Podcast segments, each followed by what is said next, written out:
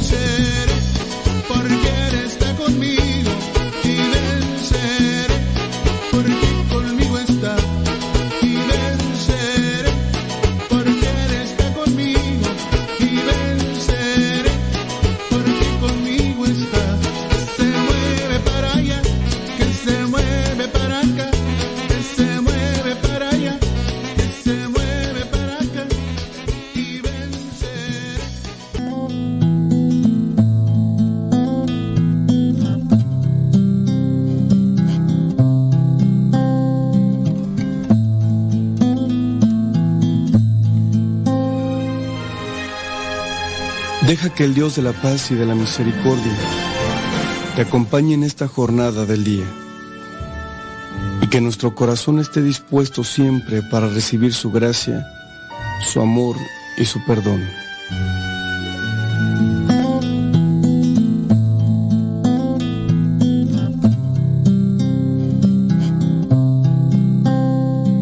Los mandamientos del Señor alegran el corazón. La ley del Señor es perfecta del todo y reconforta el alma. Inmutables son las palabras del Señor y hacen sabio al sencillo.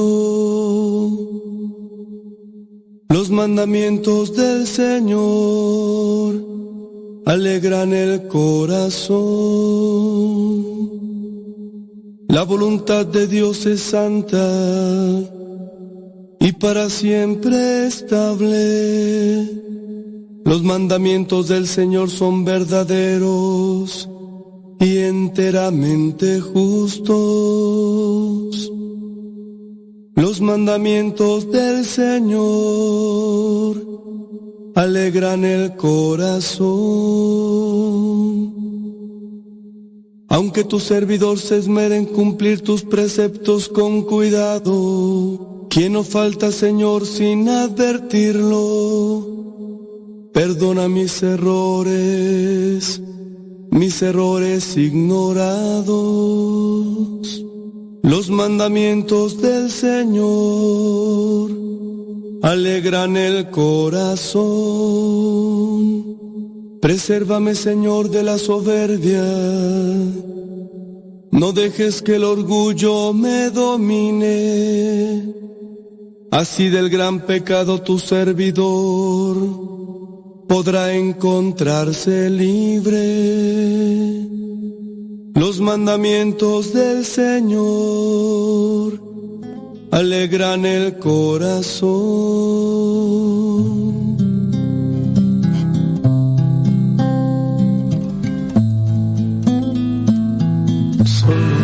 agradecerte el tiempo que me regalaste. Cuando todo creía perdido me enseñaste lo que es el amor. Entraste a mis pensamientos, tocaste a mi corazón. Hiciste realidad mis sueños, sin ti ya no sabría quién soy.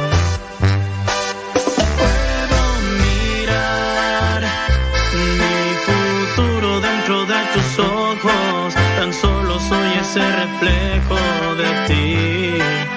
Quiero llevar mi locura más allá del cielo, tocarte y nunca alejarme Mi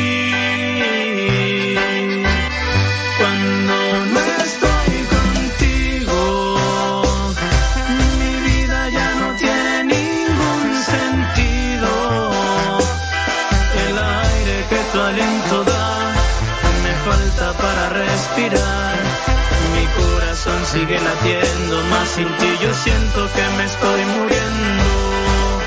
Cuando no estoy contigo, camino por la vida sin rumbo fijo, sin tu luz que guíe mi camino. No sé qué pasará conmigo, seguir ya no sería una opción, mi alma moriría de frío.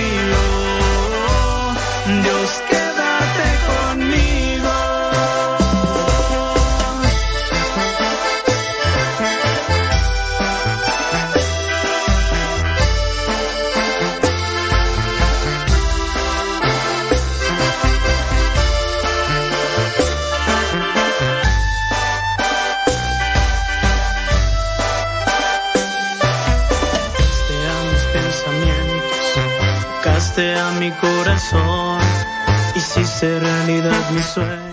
Vamos cambiando de ritmo porque pues, necesitamos como que despertarnos hasta una de la mañana, 8 de la mañana con 15 minutos, 8 con 15, hoy día martes ya 2 de mayo del 2023. Gracias a ustedes que se mantienen firmes, firmes, escuchando esta estación de radio, radiocepa.com.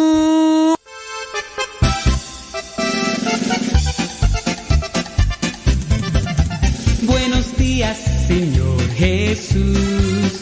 Muchas gracias por darnos luz. Que este día lo que hagamos sea solo para ti. Buenos días, Señor Jesús. Buenos días, Señor Jesús. Muchas gracias por darnos luz. Que este día lo que hagamos sea solo para ti. ay, bonito. Dice, le escucho desde el fraccionamiento Bosques de Saloya, municipio de Nacajuca, Tabasco, y grabo sus programas y los reproduzco en mi trabajo con volumen para que los que trabajen también, dice, lo escuchen. Bueno, pues muchas gracias. Pues ahí están los programas. Mira, si tú incluso eh, descargas una aplicación que se llama Google, Podcast, Google Podcast, ahí en tu dispositivo, ahí en esa aplicación Google Podcast, buscas Modesto Radio, buscas Modesto Radio y ya cuando encuentras el canal, ahí puedes descargar también todos los programas, todos los programas y después, cuando no tengas internet, de volada, ahí lo pones y ahora sí, súbale a la radio. Solo para ti, buenos días, Señor Jesús.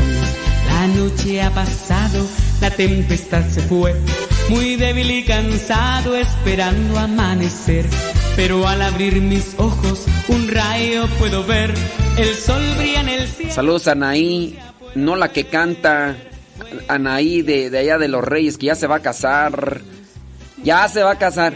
Ya se va a casar. Ya se va a casar.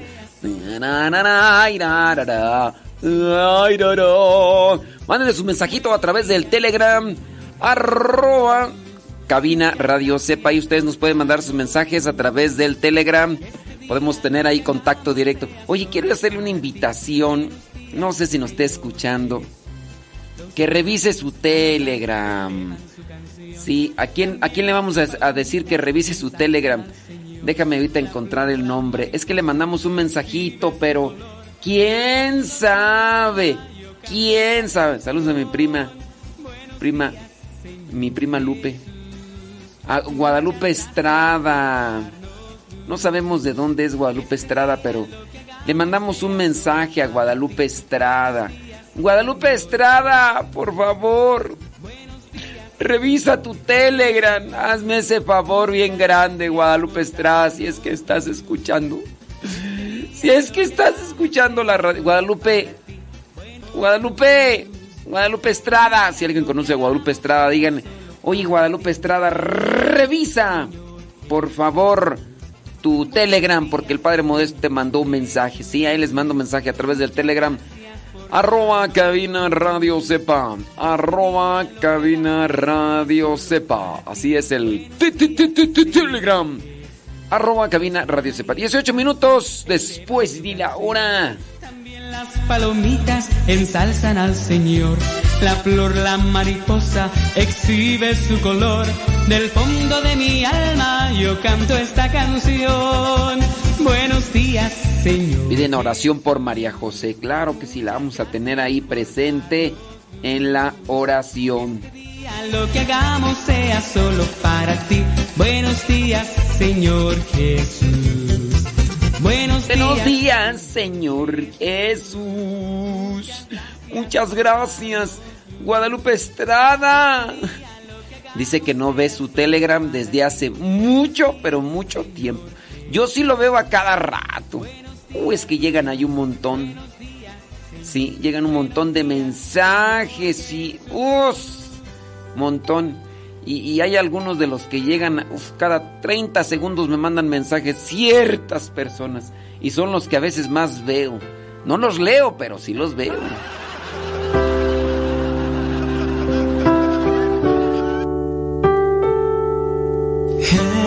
Es un hombre que soltó la piedra, se contiene, no se ve. Vamos a dar lectura a los preguntitas que nos pónganle ahí en el Telegram pregunta y ya después ahí ya vamos a darle lectura. ¿Cómo la ve?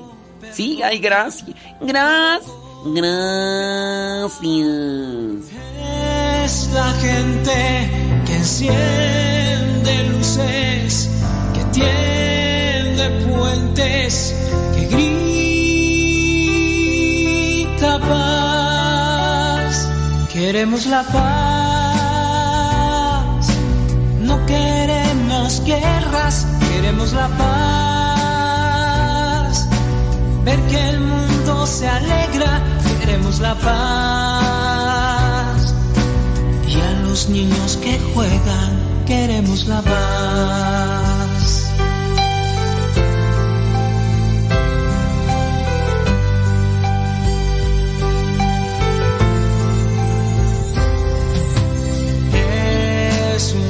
que no se detiene, que no se olvida de vivir, de amar. Son los hombres que han comprendido que la violencia engendra el mal, es la fuerza.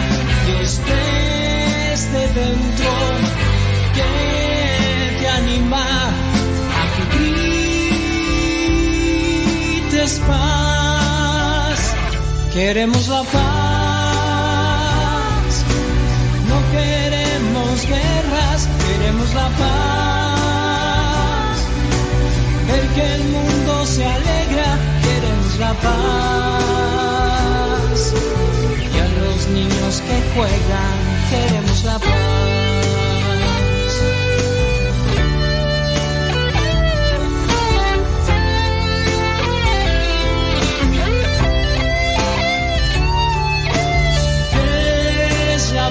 casa, Dios crece dentro, que te anima a que grites paz. Queremos la paz, no queremos guerras, queremos la paz.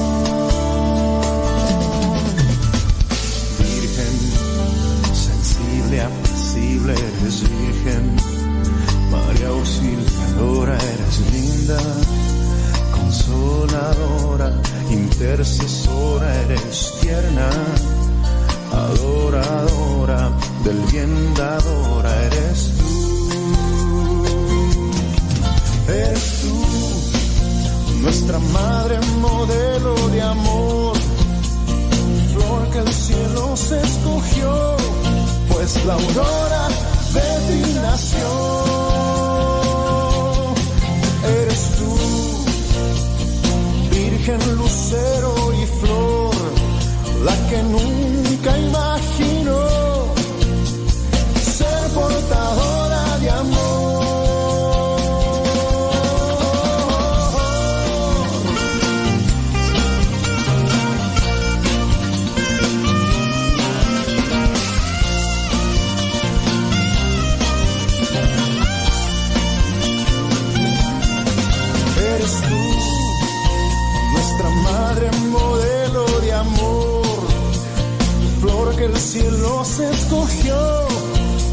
aurora de mi nación.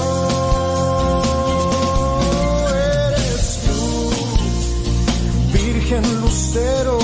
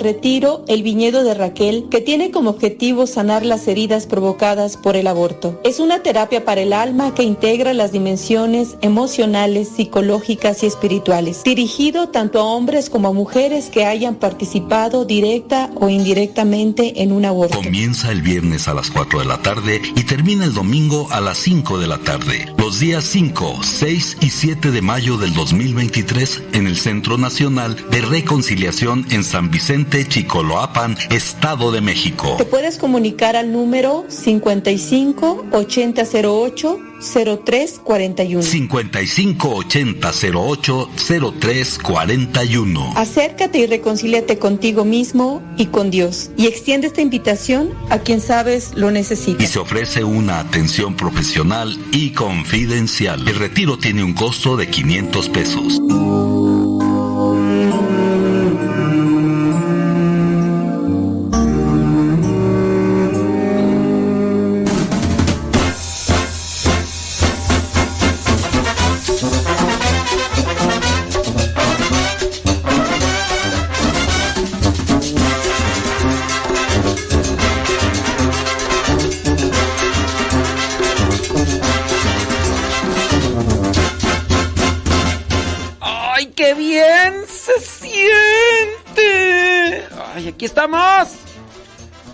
Eh, no puedo decir que renovados, pero sí estos tiempos que nos damos para dejar a un lado, eh, en espacio, lo que hacemos ordinariamente, nos ayuda a pensar, nos ayuda a reflexionar.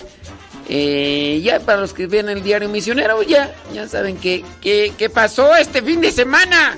¿Qué pasó este fin de semana? ¿Y qué pasó ayer? Y todo. Pues, para los que ven el diario misionero, ahí prácticamente. Entonces, dejamos a un ladito las actividades del día, día, día, día, día, día, día. Y no es que no hagamos nada. eh, de hecho, andamos del tingo al tango, pero dejar a un ladito las cosas que regularmente hacemos nos ayudan para ir analizando cierto tipo de cosas, para ir analizando las cosas que pueden ayudarnos, pueden afectarnos, incluso hasta para poder mejorar mejor. Para poder mejorar mejor el trabajo, el apostolado y la relación con los demás, porque siempre implica una relación social cristiana con everybody. José, José Alejandro. José Alejandro. ¿Qué onda, Jaime Rodri- Rodríguez Pacifuentes? ¿Todo bien o qué? Espero que muy bien. Jaime Rodríguez. José Alejandro. José Alejandro. Sí. Muchas veces nosotros andamos caminando por. Dice, dice que se me extrañó ayer. No, no tenías por qué. José Alejandro. Allí estaban las grabaciones, José Alejandro. Ahí estaban las grabaciones. Nosotros tenemos que darnos esos pequeños espacios para analizar mejor las cosas. Hay veces que nosotros en nuestra cabecita armamos tremendos conflictos, suposiciones, ideas con las cuales después nos afectamos.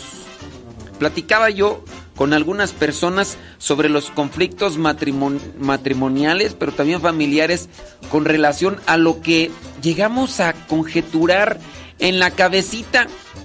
Vemos e interpretamos muchas cosas, las damos por un supuesto y después, pues, se hace un caos. De por sí ya la vida en sí es un caos.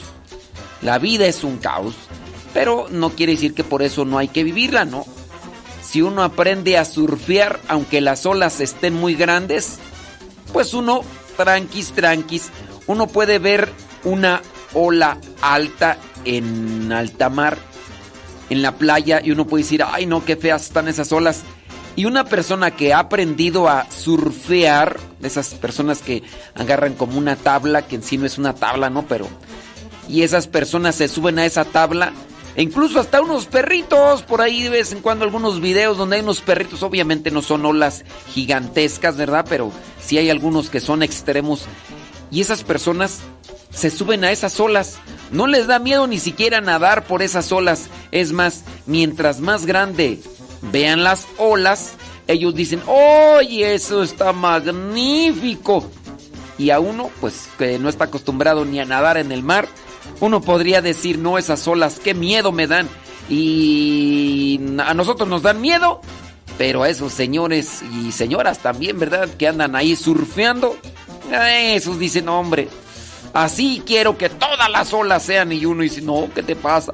¿Estás loco? ¿Qué, qué te, te falta un tornillo? Pero pues son personas que han aprendido a andar en marea alta, en las olas. Y, uno pues eh, se espanta con cualquier... Nomás con verlas ya nos espantamos. Y, pero pues, nos hace falta. La vida, la vida es así, hay que aprender a andar en la dificultad. El problema es cuando ya nosotros le agregamos un plus a nuestra cabeza y nos imaginamos tantas y tantas y tantas cosas negativas, malas, eh, retorcidas, retorcidas. Ya de por sí está torcido el asunto. Tú que lo retuerces más, no, hombre. Ándale, prima, prima, prima. Fui, fui de, fui de carrerita, prima. Pero así, mira, sas, sas, sas. Llegué viernes en la tarde. Llegué ahí con Malena. Vi a Juan. Y ya, se hizo noche. Pues llegué tarde noche. Y ya después, el día sabadito, pues dije yo, pues ahora sí, como traigo el sueño recargado. Hasta no verte, San Pedro. Y pues sí, digamos que en cierto modo me, me levanté tarde a consideración de los otros días y además porque para ir para allá hay que adelantar trabajos. Y, sí, dije yo me voy a levantar. Y sí, tardecito, tardecito, por ahí las... Tarde ya, es muy tarde, las 7, creo que eran como las 7 fracción cuando... Ya dije, pues, ¿qué está pasando? ¿En dónde estoy? Ay, qué rico dormir, qué rico. Y, y se fue todo el sábado y el día... El día domingo en la mañana apenas nada más alcancé ahí celebrar misa en el rancho. Miré a, pues ahí a mis tías y a primos y los miré y me miraron y les dije, ¡ay, nos vemos!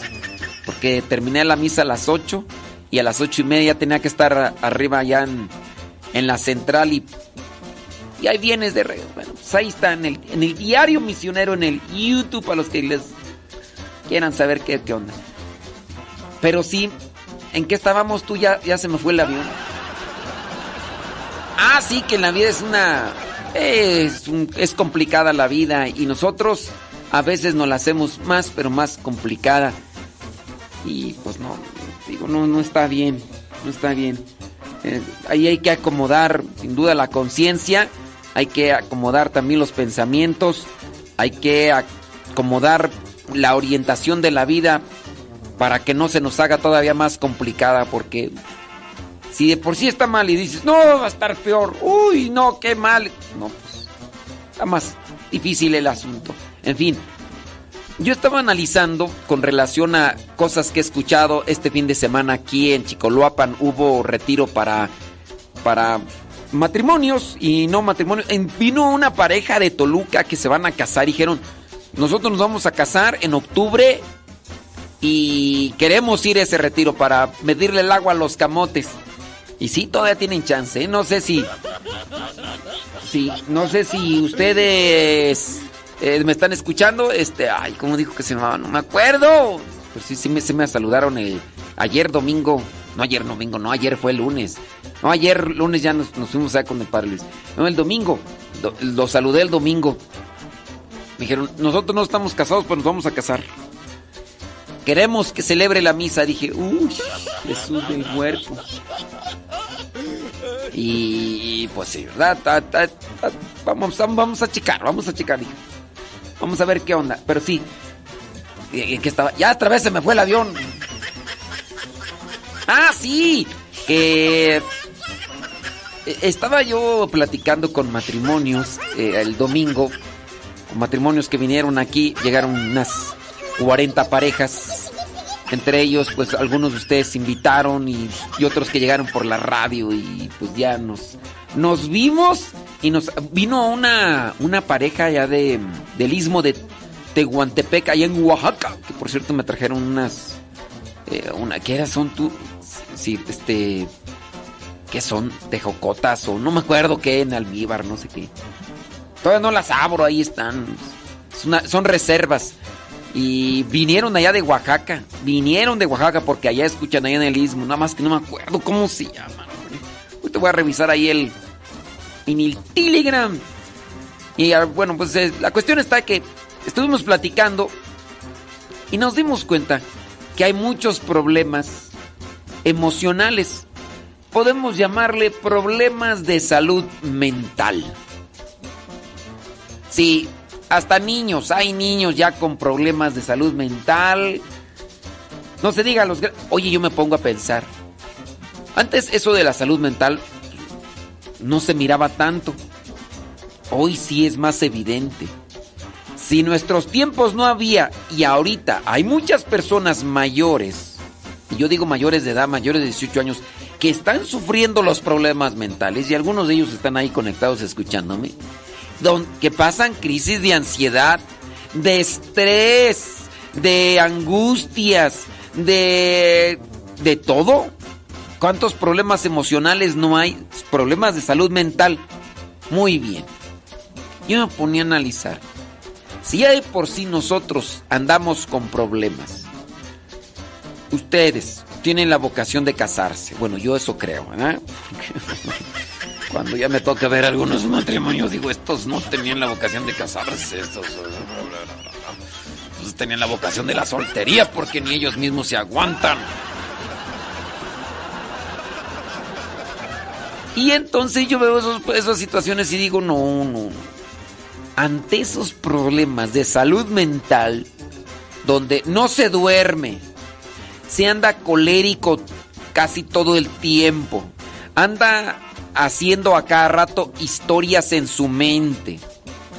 Se comen las uñas, ¿verdad? Porque se comen las uñas, tú sabes, tú sabes. Se comen las uñas, los padrastros, estos pejitos que salen aquí a un lado. ¿Qué más? Gritos, remilgos. Eh, ¿Qué más? Ya, hablamos sobre el insomnio. ¿Qué, más hace una persona así cuando anda toda... llora, eh, grita. Eh, ¿Qué más? Anda, trabaja y trabaja. Oye, también una persona que que puede tener problemas de salud mental anda siempre activa, anda como monito de Nintendo. Bueno, analizando esta situación, ah, con las historias que se hacen en la mente, eh, pues también están enfermos incluso del mismo corazón. Imagínate qué tan fuerte es la mente que se imaginan esto, lo otro, aquello, y pues obviamente el corazón se tensiona y empieza a mandar sangre hacia borbollones, con riesgo a que les dé un infarto. Bien, viendo que hay cada vez más problemas emocionales, problemas de salud mental, ¿con qué vamos a trabajar esta cuestión? ¿Con qué la vamos a trabajar? ¿Con fármacos? ¿Con fármacos? Ah, dice por acá eh, María, dice, comes mucho, no quieres trabajar, tienes esa mente de robot. Imagínense, o sea. Y sí, bueno, ante toda esta situación, ¿con qué vamos a trabajar? ¿Con fármacos? Los fármacos en realidad es, droga. Los fármacos es... Dice acá esta persona, está hablando de mí, ¿verdad? Ya me di cuenta. Ya no les digo que se inventan puras cosas. Yo hay, hay algunos de ustedes que ni los topo. Sí. porque de repente me dicen personas, ay, está hablando de mil padres. Yo no le vuelvo a contar nada. Se me va el avión a mí, yo la neta. Es una de las cosas que yo tengo dentro de la confesión que se va avión y se me olvidan. Y ya no las tengo. Entonces, ¿qué estaba? Yo creo que eso es eso eso también es bueno, ¿no? Yo creo que para tener una buena salud mental hay que tener también mala memoria. Yo, yo pienso, y hasta por eso puedo decir, ay, yo creo que más que decir, ay, tengo mala memoria y quejarme, yo podría decir, ay, no, qué bueno que tengo esta mala memoria. Porque así, miran. Y no está recuerde y recuerde, oye, ¿Cuántas personas no están recordando lo de hace 3, 4, 5, 15, 10 años y lo recuerdan como si fuera ayer? No, deja de eso, como si fuera hoy en la mañana, así tal cual. Y no solamente recordarlo, sino reprocharlo. Ah, esas gentes les deberían de ser, les deberían de decir los sepultureros, los undertakers.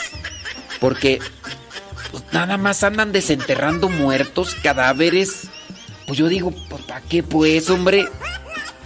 Ay, pobre señora aquella que 30 años, 30 años y le seguía reprochando al viejo su infidelidad. La otra, 22, eso allá en California, ¿eh? acá en México no, acá hay pura gente santa. Acá hay pura gente santa, puro, no, sí. Sí, acá en México no, allá en Estados Unidos ya están todos maleados. Están todos pero sí, no, no, no. Luego, miren, ahí está la cosa cuando dicen, ay, yo tengo re mala memoria. Pero acuérdese, acuérdese de las cosas malas que les hicieron los viejos. O en su caso también las señoras, porque de todo hay, de todo hay en la Señor. Para tener una buena salud mental hay que tener una mala memoria. Segundo, hay que orar mucho. Te alejas de la oración, te expones a la contaminación. Te alejas de la oración. Hay gente que dice, yo sí rezo mucho. Cuando les conoces tú, ¿realmente estará haciendo oración? Sí, porque dicen, ay, que sí rezan mucho. Yo digo, mm, no sé. No sé, por sus frutos los conoceréis, pues. pues sí, pues, es que me dicen que rezan, pero pues, la verdad no se les nota. ¿O les hace falta rezar todavía 300% más? Porque sí dicen que rezan, pero ay, no sé. ¡Ay, está haciéndonos juicios! No, yo nomás estoy poniendo en la balanza una situación. Si tú me dices que, que, que, que rezas, pues que se te note, digo.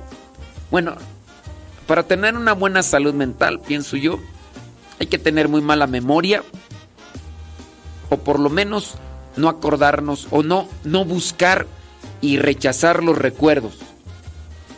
Hay que buscar rechazar los recuerdos para tener una buena salud mental. Segundo, la oración. Hay que orar. ¿Sabes otra cosa que yo analizaba con los matrimonios? En, en, el caso hay que cuidarse también mucho de la alimentación. La alimentación altera nuestro organismo. Cuando nuestro organismo está alterado, pues es más complicado el asunto. Le echas mucho azúcar, mucho triglicéridos. El organismo responde a eso. Llámese azúcar, llámese chocolates, llámese harinas y lo demás. Si de por sí ya traes problemas de ansiedad, traes problemas ahí con tus... todo acelerada, todo... Y luego todavía no dejas de echarle, no dejas de echarle refresco, cosas dulces. Pues lo mismo que ustedes hacen con sus chukis, hay gente de ustedes que dicen, ay, no le des un dulce al niño a la niña porque, ay, mira nada más.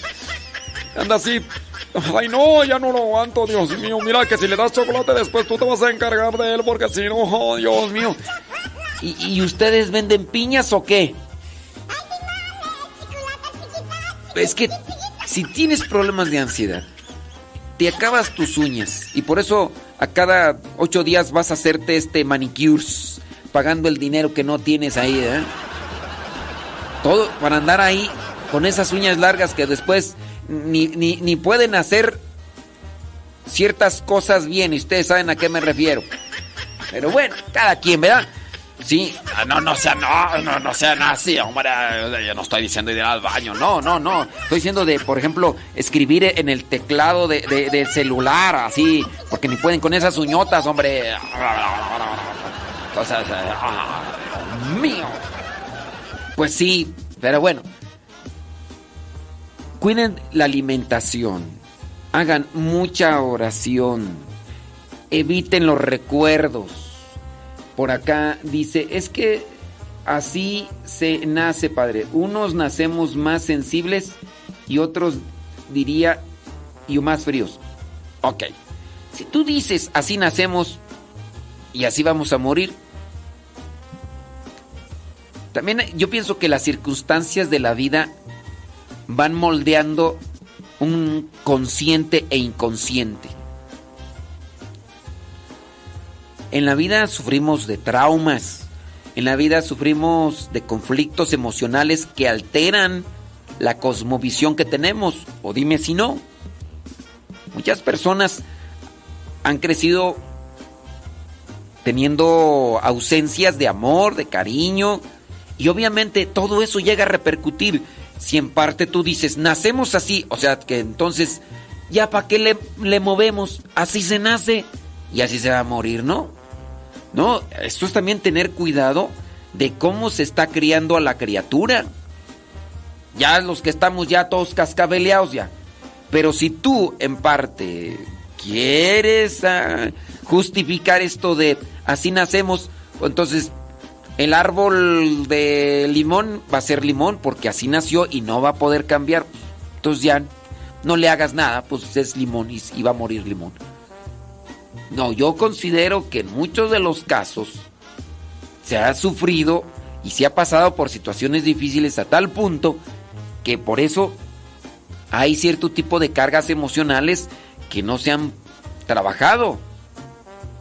Digo, si tú ya dices, así nacemos y ya, pues entonces ya para qué damos consejos, entonces para qué decimos de la alimentación, traguen lo que sea, coman lo que sea, pues no, pues entonces los consejos, entonces, ¿para qué?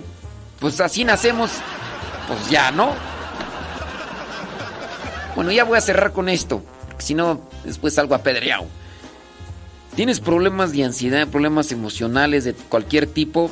Oración, evita los recuerdos, oración, la alimentación, también el ejercicio. Y hay que buscar ambientes favorables que te ayuden a reconstruir estos mapas neuronales que se necesitan cambiar en el interior de cada quien para ir surfeando en la vida, para ir trabajando en la vida. Porque, sí, sí, hay que seguir trabajando en la vida. Oh, es que ya no quiero sufrir yo. Oh, es que ya no quiero. Aquí en la vida tenemos que sufrir. Es parte de la vida. No queremos sufrir, pues el sufrimiento es parte de la vida. Quien quiera deslindarse del sufrimiento, pues ya no quiere vivir. Eh, en el caso de la mariposa, el capullo, la mariposa está saliendo del capullo y entonces sufre. Alguien viene y la ayuda para que no sufra. La incapacita. Evitar el sufrimiento en nuestras vidas nos incapacita. Analícenlo, analícenlo. Yo ahí sí lo dejo ya. Y no voy a tocar ya estas cuestiones de acá de, la ansiedad y todo eso porque es algo apedreado. Yo, pues yo nomás he leído libros y analizo y veo las cuestiones neurológicas, pero veo pues que ustedes saben más. Entonces, pues ya para que yo doy consejos, ¿verdad? Pues, pues sí, mejor. 8 de la mañana con 58 minutos. Gracias por mandarnos sus mensajes, sus comentarios, aunque no los leamos.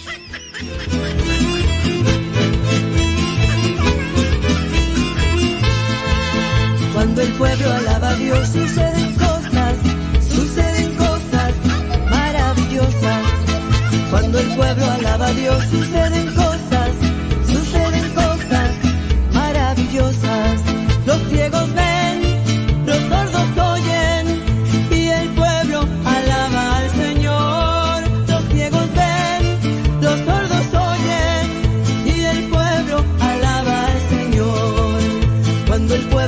Dios suceden cosas, suceden cosas maravillosas. Cuando el pueblo alaba a Dios suceden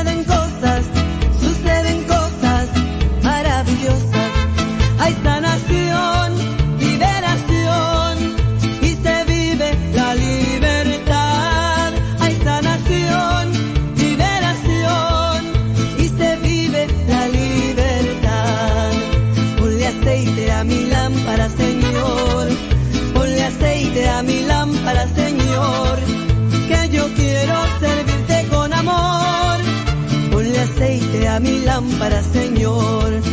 Ponle aceite a mi lámpara, Señor. Ponle aceite a mi lámpara, Señor. Que yo quiero servirte con amor. Ponle aceite a mi lámpara, Señor. Señor Jesús,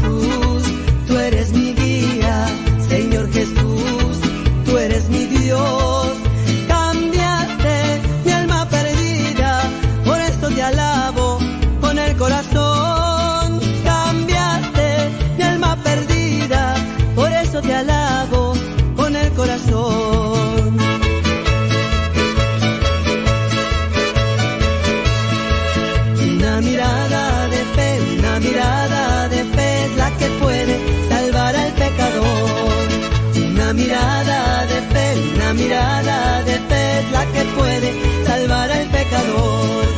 Y si tú vienes a Cristo Jesús, Él te perdonará. Porque una mirada de fe es la que puede salvar al pecador. Una mirada de amor, una mirada de amor es la que puede salvar al pecador. Una mirada de amor, una mirada que puede salvar al pecador. Y si tú vienes a Cristo Jesús, Él te perdonará. Porque una mirada de fe es la que puede salvar al pecador.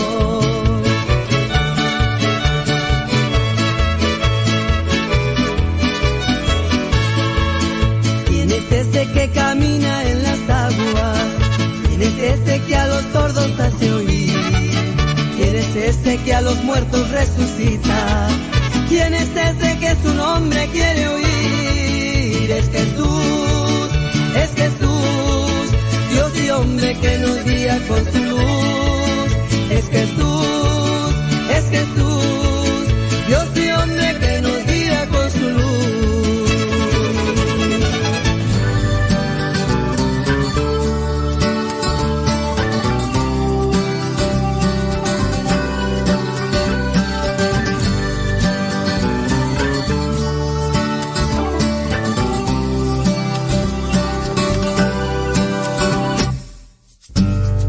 Parado en esta esquina, veo a la gente en movimiento, sé que algo debo hacer y no hago nada. Solo miro incongruencias, y conviviendo, sé que algo debo hacer y no hago nada. Sé que tengo solo una vida, estar parado me desespera. Es como hundirse en el ojo del huracán. Vamos Jesús a caminar, tu compañía hace el viaje feliz.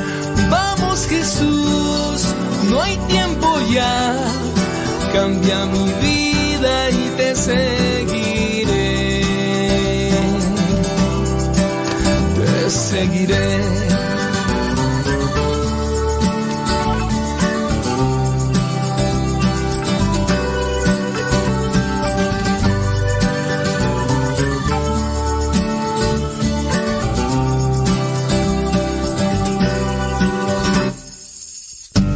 Quiero cambiar al mundo entero y no cambio ni en mi casa.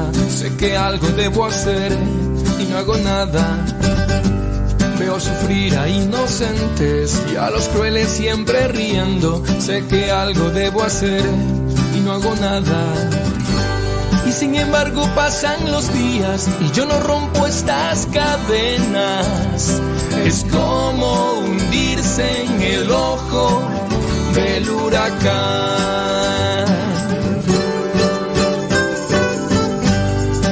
Vamos Jesús a caminar, tu compañía hace el viaje feliz.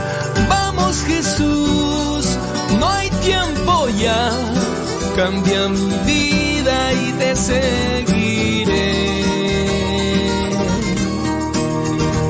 Te seguiré.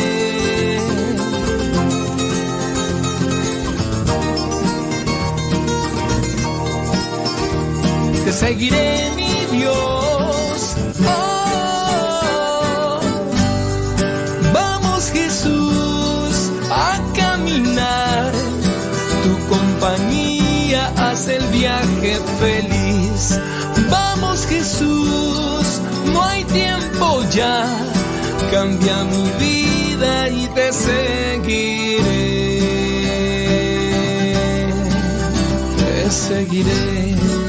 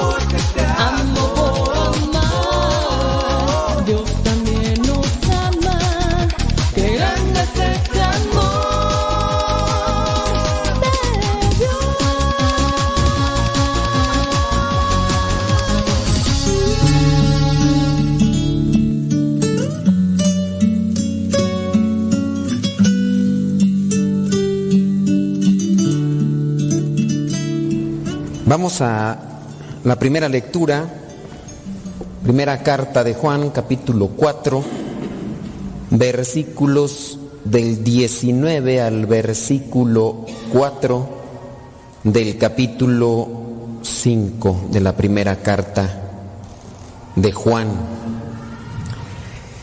El amor, yo, yo pienso que aquí tendríamos que hacer como que un examen sobre lo que es el amor, que otras veces ya hemos hablado de los tres tipos de amor, que yo pienso que no se les ha olvidado, o si ya se les olvidó los tres tipos de amor. Ágape, es que no apuntan, tienen que apuntar. Eros y filius o filia, tres tipos de amor. En otros momentos hemos hablado de esas cuestiones que son categorías. Y en, esta primera lectura, más que quererme enfocar yo en una reflexión sobre las categorías del amor, yo quiero tratar de enfocarme en, en, lo que es el amor como emoción, el amor como impulso, el amor como un sentimiento que es provechoso, que beneficia hasta cierto momento, después tiene que purificarse para que ya no sea un sentimiento, sino sea una actitud. Y es ahí donde se tiene que purificar la cuestión. Analizando un poquito sobre las relaciones personales, las relaciones de amor que se pueden despertar en los diferentes seres humanos, eh, relación ya puede ser de, del cariño, cuando una persona tiene un cariño no tanto apegado al, a lo que vendría a ser una cuestión sensual, sino del cariño, hablando de un cariño de, amistad, si ustedes quieren, un, cariño fraterno. Eh, hacemos un esfuerzo en, la primera instancia de agradar al otro. En una relación de trabajo, si comenzamos a sentir empatía con alguien por, por amistad, porque me cae bien, porque quiero eh, también ser agradable, uno se esfuerza, uno se esfuerza en la actitud, en la palabra, porque no quiere decepcionar a la otra persona con la que yo quiero tener un vínculo porque hay algo que me, que me agrada. Y ya sea, por ejemplo, en el trabajo, en el trabajo la persona se esfuerza, trata incluso hasta de responder con un tono afable, amable, no es como con otras personas con las que ya tiene familiaridad o con las que ya tiene confianza, que, responde de manera tosca o ¿qué quieres? o al cabo ya somos amigos, ya, ya me conocen, ¿no? Sino que comienza con esos grados o con esas formas. En el caso ya de una relación ya cariñosa también se da es, esa, ese control de emociones para ser agradable al otro, porque me atrae, me gusta, eh, quiero estar o tener una relación más allá y, y me esfuerzo. Pero eso también va en disminución. Nosotros mismos, con nuestras familias, veamos el caso con estos familiares con los que nos distanciamos años y nos encontramos después de muchos años, ¿cómo somos con ellos? Pues somos diferentes, no somos con el que compartimos día con día y con el que nos despertamos quizá en la misma casa. No, aquel que es familiar lo saludo y muy dócil, muy mosquita muerta al final de cuentas, porque ya después cuando empieza a traer la familiaridad empezamos ya con la tosquedad y eso. Y son emociones al final de cuentas que son provechosas y hay que también hacer uso de ellas. En la cuestión de la fe sucede también lo mismo. Veamos el caso de muchos de ustedes que han conocido y que ya no vienen. Y ya no vienen. Empezaron a acercarse en alguna necesidad espiritual, Dios toca el corazón, Dios toca sus vidas y ellos se sienten impactados, deseosos de entregar su vida e incluso hasta algunos de ellos hicieron promesa de servicio, de entrega y no cumplieron. Hay otros que se quedaron a medio camino, hay otros que incluso regresaron a las andadas de lo que hacían antes, incluso hasta cosas todavía peores la situación que se miraba próspera en su camino, incluso ya declinó, de- totalmente ya devastada, algunos incluso matrimonios totalmente ya eh, destruidos, ya eh, distanciados y todo. Y también aquí, ¿cuántos de ustedes, por ejemplo, cuando comenzaron a venir y, se les proponía hacer oración y, y saltaban inmediatamente, yo hago oración, ¿no? Y hasta podríamos hacer una, dos, tres horas de oración, pero conforme va pasando el tiempo también viene este sentimiento que al final de cuentas nos domina y ya de repente, ¿no? Y cuando fue Mm, hace como dos, tres sábados que llegué eh, como a las once y media, doce, y pues nada más una persona, y les pregunté y dice, pues aquí me voy a quedar hasta la una y a ver si llega la otra persona. Y en otras ocasiones, no, en otras ocasiones hay un, un río de gente que están participando. Eh, emociones sí se hacen presentes también con, con la relación con Dios. De repente nosotros mismos como religiosos que tenemos que levantarnos a ciertas horas y, y aunque nos hayamos desvelado, pues tenemos que levantarnos. A veces que a nosotros nos toca, no sé, dormir a las 12 o una y a las 6 de la mañana ya tengo que estar listo y, y no es de que si tengo ganas, no. Y a veces pues no. Y también cuando a uno le ponen, por ejemplo, la, la sotana como, como religioso, yo no sé en el caso del padre Roberto, pero me acuerdo yo en, nuestros tiempos cuando entramos al noviciado, nos ponen el primer día la sotana y ya nos recibimos la sotana, termina la misa y el novicio no se quita la sotana. Ahí está con la familia con su sotana. ¿Para qué? Para la foto. Ya están comiendo la sotana todavía puesta. Pues ya aquí te la vas a manchar de mole. No hay con sotana puesta. Ya terminó la comida, ya la gente se está retirando y el novicio todavía con la sotana.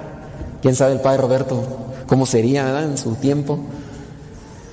Pero yo me he fijado, no puedo generalizar, pero una mayoría de aquellos que, que yo miré que tenían la sotana hasta, hasta que se fueron a dormir, ya no están. Se la recibieron a mediodía en la tarde y, estuvieron con la sotana toda la tarde y toda la noche hasta que fueron a rezar completas. Se la quitaron ya hasta que se fueron a dormir, pienso yo. Espero que no se han acostado con la sotana todavía eso, ¿verdad? Pero algunos de esos que yo mire ya no están. También la emoción, el sentimiento nos puede llevar a cabo. Ahora, dentro de aquello del sentimiento, hablando de las cosas, vamos ahora sí al pasaje bíblico para tratar de anclar estas ideas que debemos de purificar en nosotros. Veamos el versículo 20. Si alguno dice, yo amo a Dios y al mismo tiempo odia a su hermano, es un mentiroso. Amo a Dios, pero odio a quien sea. No, aquí el hermano es aquel que Dios ha puesto en tu camino. El hermano no es el que solamente te hace el bien. El hermano es todo ser humano que nos acompaña en la vida. Esos son nuestros hermanos. Nos tratan bien, nos tratan mal, no importa, tú debes de amarlo. Y ahí uno tiene que purificar la idea de qué es amar. Y entonces te casaste con, pero no te cae bien tu suegra. Pues ni modo. Las suegras son como las semillas de jitomate. Las semillas de jitomate sirven para alimento, pero vienen adentro.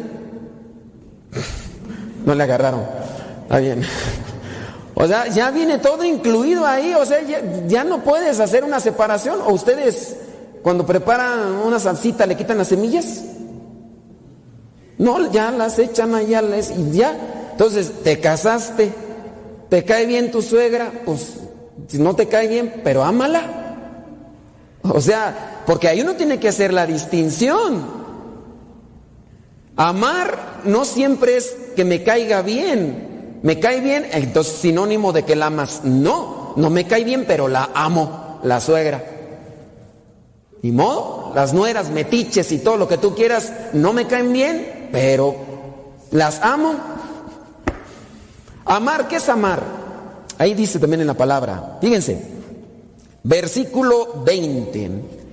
Entonces ahí el que ama a Dios pero odia a su hermano es un mentiroso. Pues si uno ama a su hermano, a quien ve, tampoco, si, si uno no ama a su hermano, a quien ve, tampoco puede amar a Dios a quien no ve. Jesucristo nos ha dado este mandamiento, que el que ama a Dios ame también a su hermano. Y ya después vienen lo que son las obras. Amar es hacer el bien. ¿Qué es lo contrario de amar? Odiar. Y cuando una persona odia, busca hacer el mal al otro. Entonces yo puedo decir, amo a cierta persona que me cae en la punta del hígado. Cuando la veo se me revuelve el estómago, me cae bien gorda esa persona, pero la amo.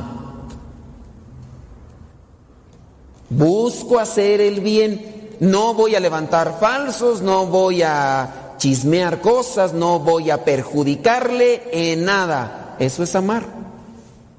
Y está, difícil. ¿Por qué? Porque nos gana el sentimiento, el impulso. Como me cae gorda esa persona, entonces siempre trato de tirarle tierra, de echarle las cosas negativas y no, no es la de. Uno también tiene que cuidarse en esos casos. Porque si uno dice que ama a Dios, pero odia a alguien, en esta vida, entonces es un mentiroso, no amas, porque el que ama busca hacer el bien. Veamos capítulo 5, versículo 1. Todo el que tiene fe en Jesús, en que Jesús es el Mesías, es hijo de Dios. Y el que ama a un padre, ama también a los hijos de ese padre. Cuando amamos a Dios y hacemos lo que Él manda, sabemos que amamos también a los hijos de Dios. Entonces, yo amo a Dios, Dios me pide que ame a mis hermanos, entonces si yo obedezco a Dios, entonces también amo a mis hermanos. Y amar es hacer el bien, el sentimiento.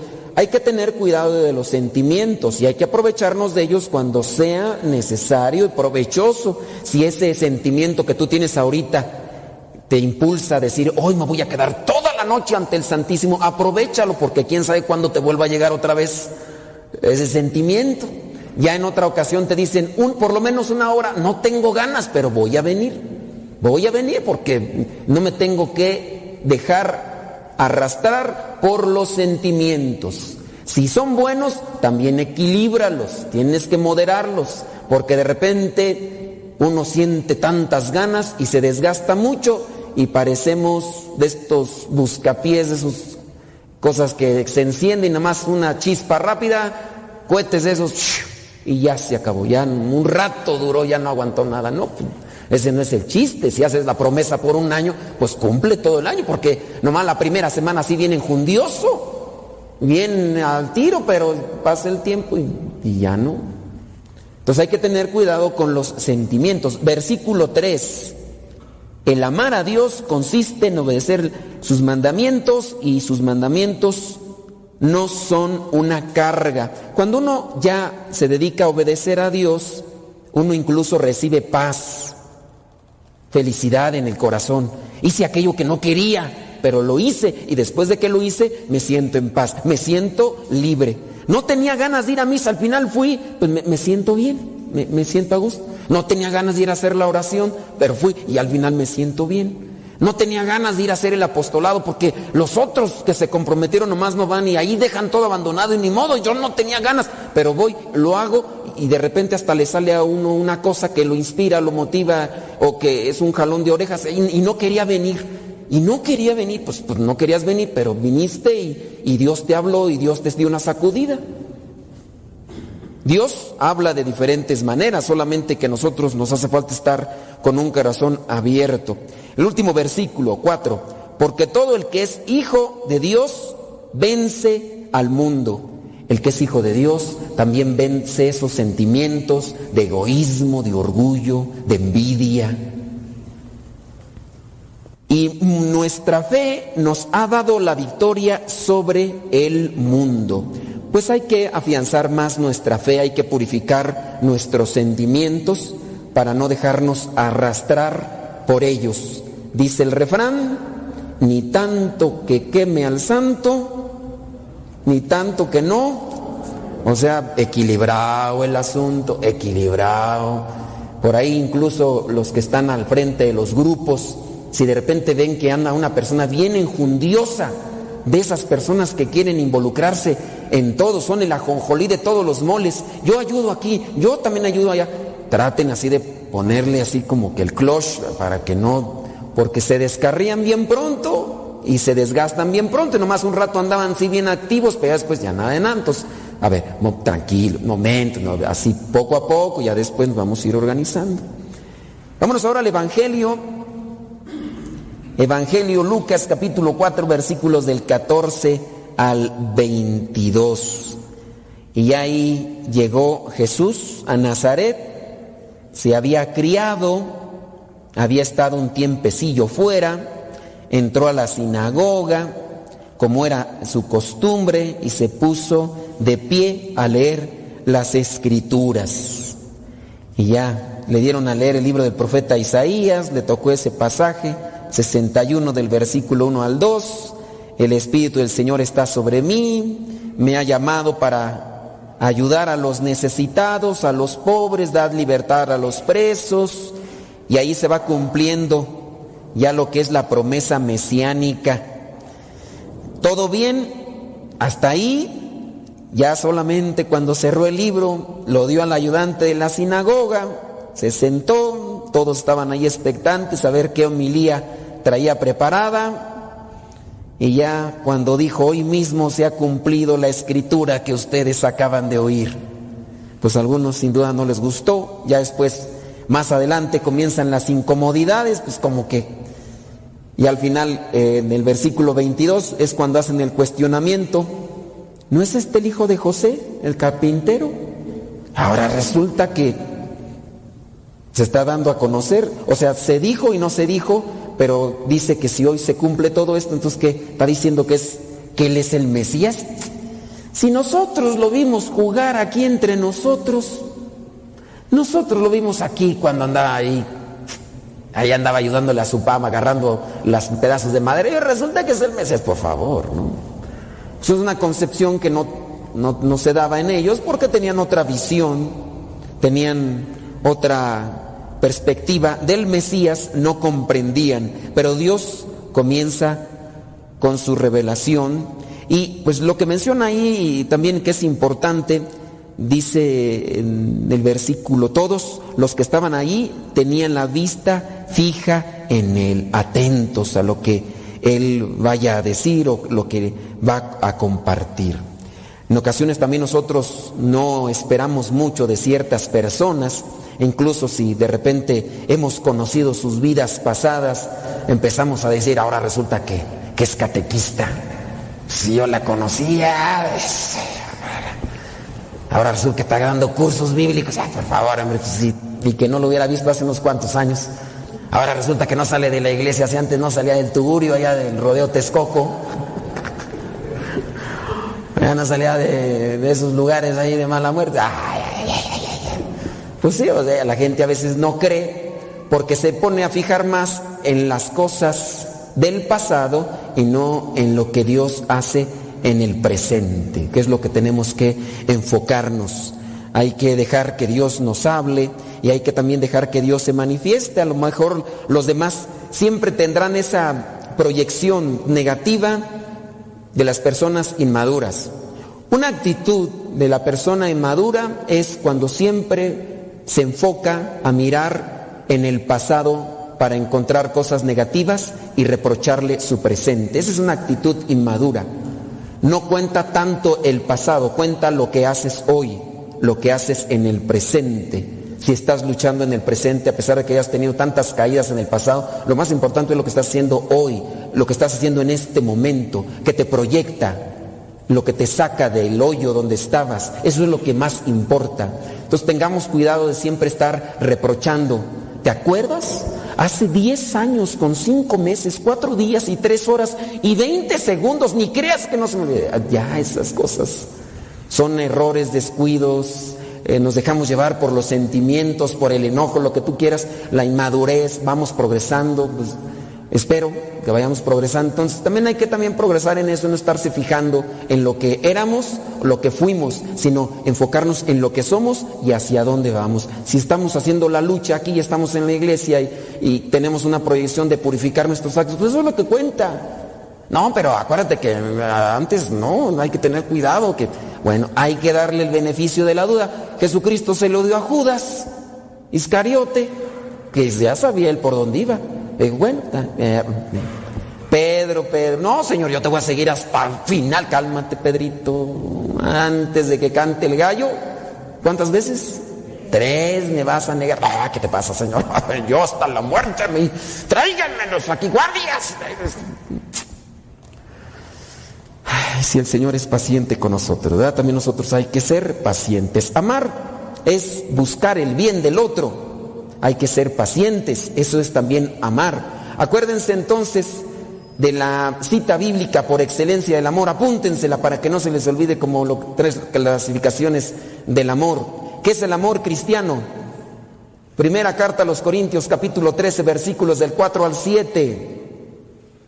No las vamos a decir, pero apúntenla y ustedes si quieren búsquenla y ahorita en un momento de silencio la, ya ahorita van a decir, ah, ya, ya, ya me acordé, ya, ya sé cuál es, está bien, ya sabes cuál es, ya nada más hay que vivirla, porque eso es lo que nos da paz, el amor. Primera carta a los Corintios, capítulo 13, versículos del 4 al 7, que es el amor cristiano, ahí dice, y los matrimonios tendrían que leer todas las noches antes de jetearse ese pasaje bíblico, y más si andan agarrados de la greña.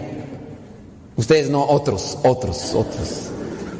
Pero ese sería un buen examen de conciencia todos los días antes de irse a dormir en la noche, y más si se agarraron del chón.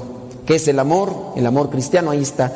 Y ese es lo que tenemos que hacer todos los días. Entonces no hay que dejarnos llevar por los sentimientos, hay que más bien buscar a Cristo el Salvador porque Él nos viene a dignificar, Él nos viene a salvar y nos viene a fortalecer, Él nos viene a dar esa paz que necesitamos todos para ser felices.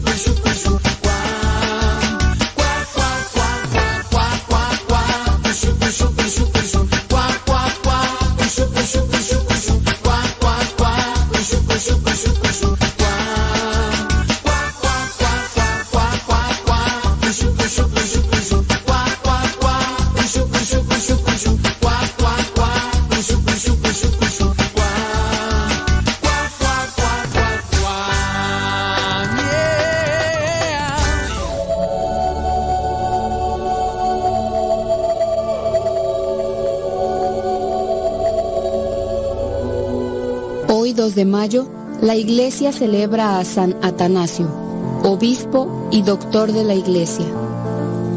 Atanasio significa inmortal. Es el obispo que fue desterrado cinco veces por defender la religión. En la misa de su fiesta se lee el Evangelio que trae esta recomendación de Jesús. Cuando los destierren de una ciudad, váyanse a otra. Les aseguro que no se acabarán las ciudades de su país antes de que venga el Hijo del Hombre. El discípulo no es más que su maestro. Si a mí me han perseguido, también a ustedes los perseguirán. San Atanasio nació en Alejandría, Egipto, hacia el año 297. Siendo todavía muy niño en el año 311, presentó el martirio de su obispo Pedro de Alejandría y también de otros cristianos, muertos en persecución que hicieron los paganos. Luego supo con alegría en el año 313 que el emperador Constantino celebraba la libertad religiosa para los cristianos y se acababa la persecución. De joven conoció al gran penitente San Antonio Abad y la amistad con tan famoso santo le fue de inmenso provecho durante toda su vida. Con grandes cualidades para la oratoria y una brillante inteligencia, se dedicó a prepararse para el sacerdocio y siendo diácono fue escogido como secretario de Alejandro, arzobispo de Alejandría. En esta joven edad de 23 años, escribió su primer libro acerca de la encarnación de Jesús. Por aquel tiempo apareció en Alejandría un hereje llamado Arrio, que enseñaba que Jesucristo no era Dios. Si Jesucristo no fuera Dios, nuestra religión sería vana, pues estaríamos adorando a un hombre, y un hombre no le resuelve los problemas a nadie. Jesús es verdaderamente Dios y verdadero hombre. Atanasio se dedicó a combatir al hereje Arrio y obtuvo que su arzobispo reuniera a los obispos de la nación y a muchos sacerdotes, y en un concilio nacional condenaron a Arrio y le prohibieron enseñar sus errores. Pero Arrio era un hombre terrible y se dedicó a propagar su herejía en otros países y muchos que deseaban vivir una vida más fácil y sabían que si Cristo no era Dios, no había entonces por qué obedecerle ni seguir sus leyes. Se dedicaron a propagar su dañosa herejía. Entonces se reunieron los obispos del mundo en el primer concilio, el concilio de Nicea, en el año 325, y condenaron a Arrio y decretaron que había de ser desterrado. San Atanasio asistió a ese concilio como secretario de su obispo Alejandro y fue su consejero en las discusiones. Y sucedió que Eusebio de Nicomedia, un hombre muy influyente en el gobierno, convenció al emperador Constantino de que Arrio debía ser admitido otra vez a la Iglesia Católica. Constantino escribió a San Atanasio pidiéndole que admitiera al hereje, y el santo le respondió que jamás podría aceptar como católico a quien se atrevía a negar a Jesucristo, que es Dios. Y entonces el emperador desterró a Atanasio hacia Trevis, ciudad de Alemania. Allí estuvo dos años desterrado e hizo muy buena amistad con San Maximiliano, el obispo de esa ciudad. Al morir Constantino, su sucesor dio permiso para que volvieran a sus ciudades los que estaban desterrados y Atanasio volvió a Alejandría, siendo recibido por el pueblo con grandes demostraciones de alegría. Pero los arrios y otros enemigos de la verdadera religión le inventaron muchas calumnias y eligieron a un falso arzobispo e hicieron que Atanasio tuviera que irse de la nación por ocho años. Se fue a Roma y allá el sumo pontífice se declaró en su favor. Una de las calumnias que le inventaban era que él había matado a un obispo y presentaban el brazo cortado de tal obispo. San Atanasio supo dónde tenían escondido al obispo aquel. Fue y se lo trajo. Y cuando ya lo iban a condenar, por ese homicidio les presentó al muerto, bien vivo, muy lleno de salud y con ambos brazos.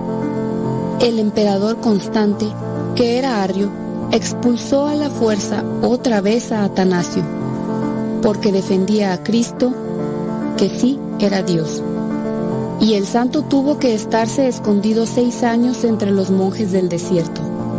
En estos años escribió sus mejores obras y llegó a una gran santidad. Al morir Constante, volvió Atanasio a Alejandría, pero poco después subió al trono un apóstata renegado, llamado Juliano, y lo desterró también. Cuando la policía de Juliano lo iba persiguiendo por el Nilo, el santo, que iba disfrazado de campesino, hizo devolver su embarcación y al encontrarse con los perseguidores, él les respondió. Sí, pasó hace poco y no está lejos. Los otros siguieron río arriba y no lograron reconocerlo. Al morir Juliano, ya pudo volver el obispo otra vez a Alejandría. Y llegó un nuevo emperador, Valente, el cual decretó otra vez que Atanasio debía ser desterrado.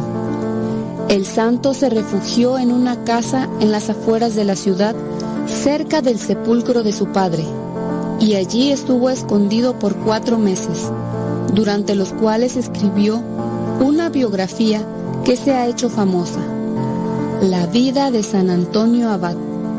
Pero luego el emperador, por miedo a que en Alejandría estallara alguna revolución, porque los católicos estaban cansados de tanto ver perseguido a su obispo, decretó que podía volver otra vez a la ciudad. Y en los últimos siete años ya nadie lo volvió a desterrar. Había estado desterrado por 17 años en sus cinco destierros. San Atanasio fue el obispo más famoso de su siglo y tuvo que vivir una época sumamente difícil y combatir a enemigos muy peligrosos y traicioneros, que pretendían quitarle a la religión católica una verdad fundamental, que es la que enseña que Jesucristo sí es Dios. En sus 46 años de sacerdocio, no dejó nunca de predicar en favor de Jesucristo. Por eso se dice que después de los apóstoles en la antigüedad, quizás ninguno contribuyó más que Atanasio a hacer amar a Jesucristo. Dice un obispo de su tiempo. Cuando murió el obispo Alejandro, El pueblo se reunió en el templo durante tres días y gritaba que deseaban por obispo a Atanasio, porque les parecía el más santo de los candidatos a obispo. Es que ya desde joven tenía fama de santo. Su vida fue un calvario. Cinco emperadores lo desterraron, pero jamás ninguno logró conseguir que dejara de proclamar que Cristo sí es Dios y que la divinidad de Jesús es la razón de nuestra esperanza. Atanasio fue el campeón de la libertad de la Iglesia frente a los poderes civiles que pretendían meterse en lo religioso que no les pertenece. Tenía temple de luchador y se enfrentaba sin miedo a cuantos trataban de negar las verdades de la religión católica. Pero a la vez cumplía lo que decía Jesús. Sean prudentes como serpientes. Y cuando veía que sus adversarios le tenían trampas preparadas, huía muy a tiempo antes de caer en sus garras. Algunas de sus fugas fueron espectaculares. Cuando ya los enemigos se imaginaban que caería en sus garras, él aparecía en otros sitios muy distantes, escribiendo y hablando en favor de Cristo y previniendo a los creyentes para que no se dejaran engañar de los herejes. Hablaba un lenguaje totalmente claro y franco, y no iba con rodeos cuando había que defender la verdadera fe. Al pan lo llamaba pan y al vino vino, no gustara o gustara a los enemigos de la religión. Cuando Dios le señala a una persona un oficio muy especial en la iglesia, le concede una personalidad para el oficio que va a tener que desempeñar. A Anastasio le concedió un temperamento heroico y a la vez le fue alimentando su gran personalidad, permitiéndole que en cada destierro lograra ir al desierto o a otros sitios alejados a meditar, a rezar, a estudiar y a prepararse para sus futuros combates. Y se cuenta también que Juliano al morir atravesado en una batalla, se arrancó la flecha que lo hería y murió mirando al cielo diciendo, venciste Galileo. En cambio, San Atanasio, al terminar su existencia, pudo exclamar con gozo, Mi vida fue un calvario. Me persiguieron pero no pudieron conmigo. Te acompañé en esta vida en tu pasión dolorosa. Ahora espero acompañarte en tu gloria, en la vida eterna. Murió el 2 de mayo del año 373 a los 76 años. Que el Señor nos conceda muchos atanasios valerosos y santos que sepan defender nuestra santa religión. Él es San Atanasio, obispo y doctor de la Iglesia, y su fiesta se celebra el 2 de mayo. Dijo Jesús, a quien se declare a mi favor ante la gente de este mundo, yo me declararé a su favor ante mi Padre Celestial y sus ángeles. Padre nuestro que estás en el cielo, santificado sea tu nombre. Venga a nosotros tu reino. Hágase tu voluntad, así en la tierra como en el cielo. Danos hoy nuestro pan de cada día. Perdona nuestras ofensas, como también nosotros perdonamos a los que nos ofenden. No nos dejes caer en tentación, y líbranos de todo mal. Amén. Dios te salve María, llena eres de gracia, el Señor es contigo, bendita eres entre todas las mujeres, y bendito es el fruto de tu vientre, Jesús. Santa María, Madre de Dios, ruega Señora por nosotros los pecadores, ahora y en la hora de nuestra muerte. Amén. Gloria al Padre, gloria al Hijo, y gloria al Espíritu Santo, como era en un principio, ahora y siempre, y por los siglos de los siglos. Amén. Por la señal de la Santa Cruz, de nuestros enemigos, líbranos Señor, Dios nuestro, en el nombre del Padre, del Hijo y del Espíritu Santo. Amén.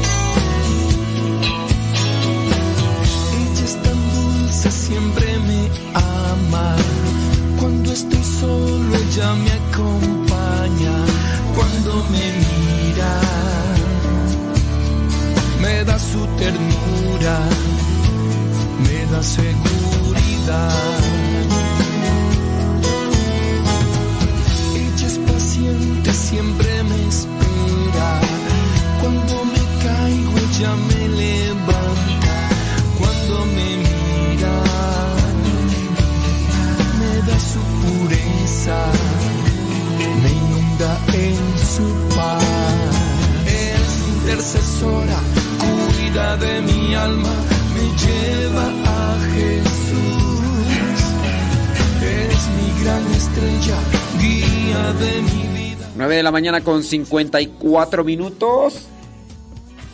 Preguntitas al Telegram, ya vamos a responderlas en unos. En un santiamén. En un santiamén.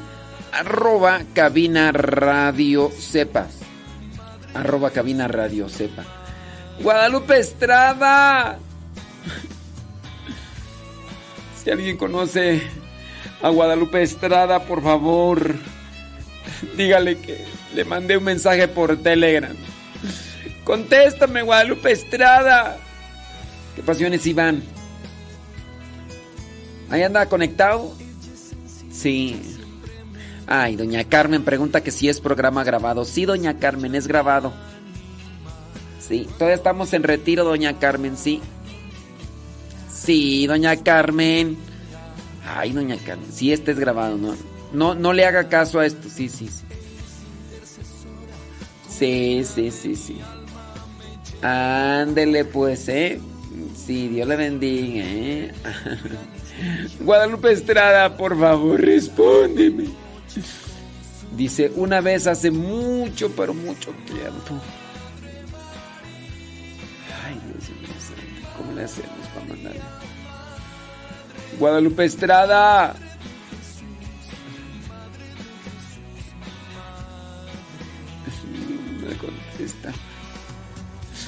Guadalupe Estrada. Guadalupe Estrada. Guadalupe Estrada. Por favor. Por favor. Sí. Guadalupe Estrada, por favor. Pónganle nada más pregunta ahí cuando manden por Telegram. Pónganle pregunta. Para que nosotros podamos ahí más o menos ubicar ahí qué, qué, qué onda.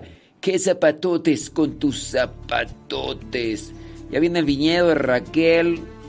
Sí, el viñedo de Raquel es este sábado, viernes y sábado. ¿eh?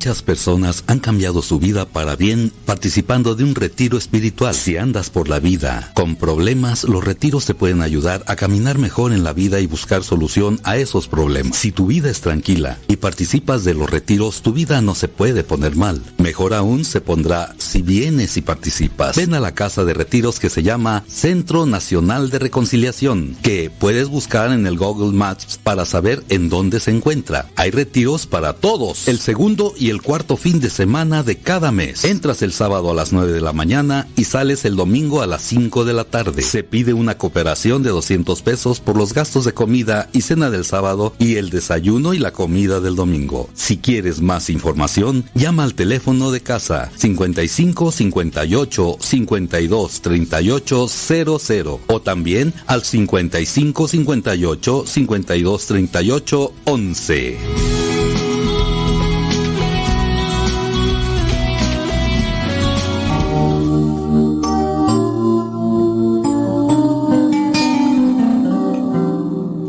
Toda acción tiene su consecuencia. El aborto nunca viene solo. Trae consigo mucho sufrimiento en muchas maneras y formas. Si has participado apoyando o consintiendo o provocando un aborto y quieres sanar y reconciliarte contigo y con Dios, te invitamos a participar de este retiro que dura casi tres días. El retiro tiene un costo de 500 pesos. Comienza el viernes a las 4 de la tarde y termina el domingo a las 5 de la tarde. Los días 5, 6 y 7 de mayo del 2020 2023 en el Centro Nacional de Reconciliación en San Vicente Chicoloapan, Estado de México. Si quieres más informes para participar de este retiro, para sanar las heridas de un aborto, seas hombre o mujer, puedes mandar mensaje al WhatsApp de México 55 80 08 0341. Este retiro es parte del viñedo de Raquel y se ofrece una atención profesional y confidencial.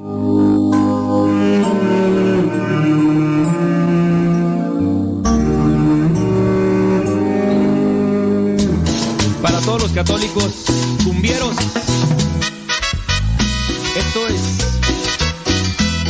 mi piloto. Chale Ferrer.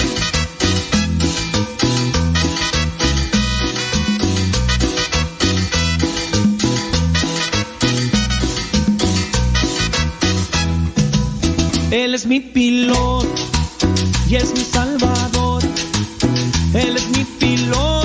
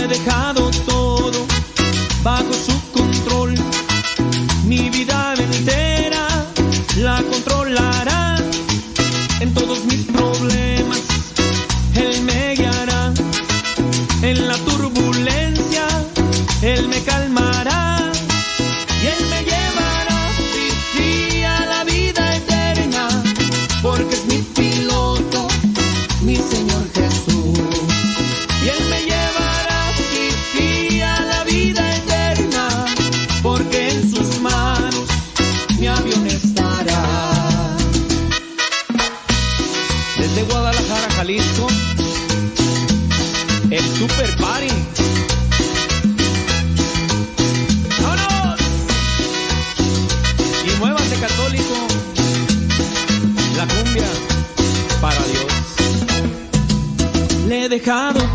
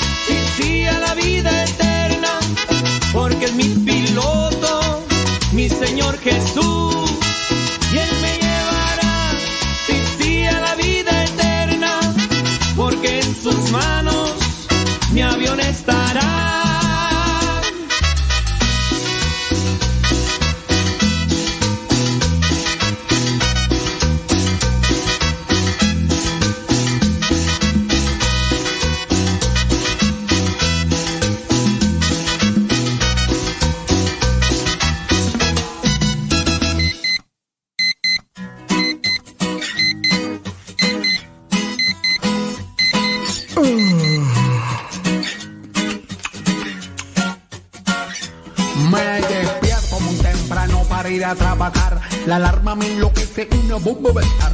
Tengo mucha hambre, quiero desayunar. Estoy ya retrasado, me tengo que marchar. El bus está que explota, quiere reventar. Llego retrasado, me comienzan a apuntar. Mi jefe se enoja, me amenaza con echar. ¿Qué puede ser peor? ¿Qué puede ser fatal? El día recién comienza y todo me sale mal. Pero mi sonrisa no la podrán borrar. mi sonrisa no la podrán quitar. Yo me río, yo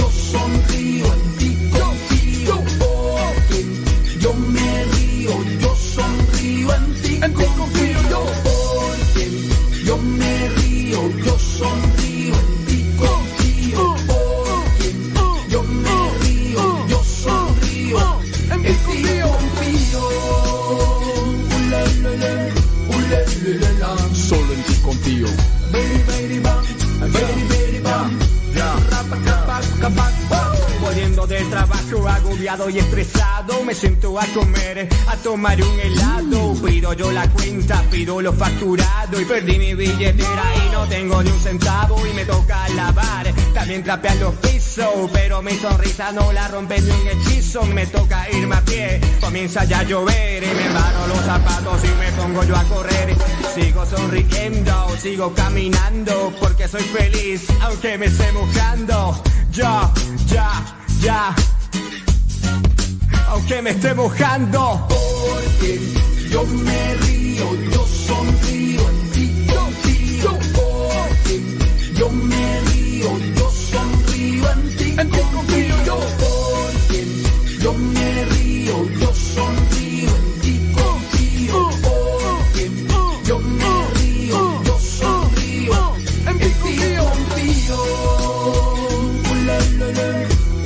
Solo en ti confío.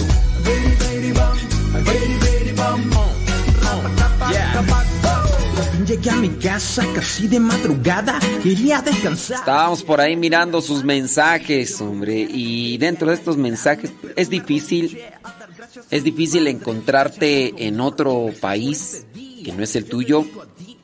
Es difícil cuando te dan la noticia que ese familiar, esa persona querida que está a la distancia, se ha adelantado, porque pues es lo que sucede en relación a lo que vendría a ser la muerte, es ausencia, ausencia física. Podemos tener la ausencia física de las personas, pero en la medida en que tengamos esa permanencia del recuerdo, del cariño, de lo que pudimos compartir de bueno con una persona, aunque ya no esté físicamente en este mundo, porque hay veces que no están físicamente por la distancia, pero cuando ya no están físicamente en este mundo, si su recuerdo grato permanece con nosotros, seguimos abrazándolos en el amor. Pues una oración por las personas que han pasado por estos momentos amargos, momentos difíciles y una de las personas que pues nos escucha regularmente me acaba de decir pues que su papá falleció y pues sí, mmm, las dificultades para poderse trasladar de un país a otro cuando pues se está buscando la estabilización económica y familiar. Hay veces que, que no se puede, pero bueno, unidos en la oración y pues tú ya sabes, aquí vamos a estar orando por ti, por todas las personas que ahí están también en una situación de esas, pues vamos a orar por ustedes. Muy bien, eh, de Ok, muy bien. Ándele, pues es que me están acá haciendo una pregunta, pero pues no le entiendo. Sí. Ah. No, pues no. Sí. Bueno, pues vamos a pedir por ti. Dice que creo que creo lo que yo, así que de lo que me alcanza ahí a mandar el mensaje, así como que entiendo que va a una entrevista de trabajo y que nos va escuchando, dice, ahí en el medio de transporte. Creo que así es que me dice pregunta. Y después las preguntas, pues es más bien un comentario que nos está haciendo.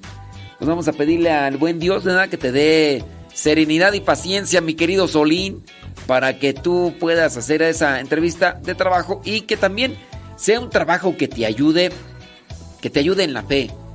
Hay trabajos que no, que nos ayudan, que, que son buenos en lo económico, pero a veces las circunstancias laborales no, no, no te ayudan en la, en la santidad. Entonces, sí, yo sé que van a decir, no, pero lo bueno es tener trabajo. No, también depende de qué tipo de trabajo. Te va bien económicamente, pero es un trabajo que pone en peligro tu salvación. Si, te, si pone ese trabajo en peligro tu salvación, me, mejor, mejor no tener trabajo y oh, entonces tú quieres que nos, tú nos vas a mantener. No, no, pues no, no puedo, yo tampoco a mí me pagan, ¿verdad? Pero, este, pues sí, hay que pedirle a Dios siempre lo que vendría a ser un trabajo que nos ayude a vivir y que también nos ayude para alcanzar la santidad. Un trabajo que nos ayude a vivir, pero que nos ayude a la santidad. Y eso es lo que necesitamos. ¿Cómo mirar el trabajo desde la fe? Mirar el trabajo de la fe, que con el trabajo ayudemos a otras personas, porque siempre el trabajo ayuda a otras personas en muchas circunstancias, que con el trabajo también podamos alcanzar la santidad. Eso es lo que hay que pedir en relación al trabajo. Y dentro del trabajo de todos los días, pues ofrezcámoslo. El trabajo siempre será, será un sufrimiento El trabajo siempre será algo complicado, pero si lo ofrecemos a Dios, nos ayuda para la santidad, le ayuda a los demás siempre y cuando hagamos el trabajo con amor, con alegría y también que podamos ayudar para el crecimiento social. Dice por acá una persona, los perros cuando mueren van al cielo. Eh, si es sí, ¿por qué? No, no van. Y si es no, ¿por qué no? Ya que ellos fueron creados por Dios, pues también el también Dios creó al diablo. ¿Y por qué no, ¿y no va al cielo el diablo? A ver, si, si tu premisa es todo lo que es creado por Dios va al cielo. Pues no, no todo lo que es creado por Dios va al cielo. Eh, las piedras fueron creadas por Dios.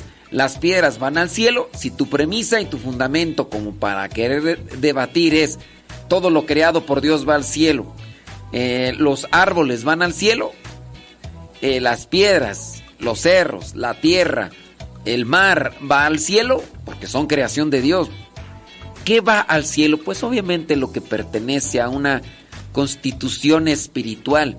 En el caso de los animalitos, los animalitos tienen una alma, tienen vida.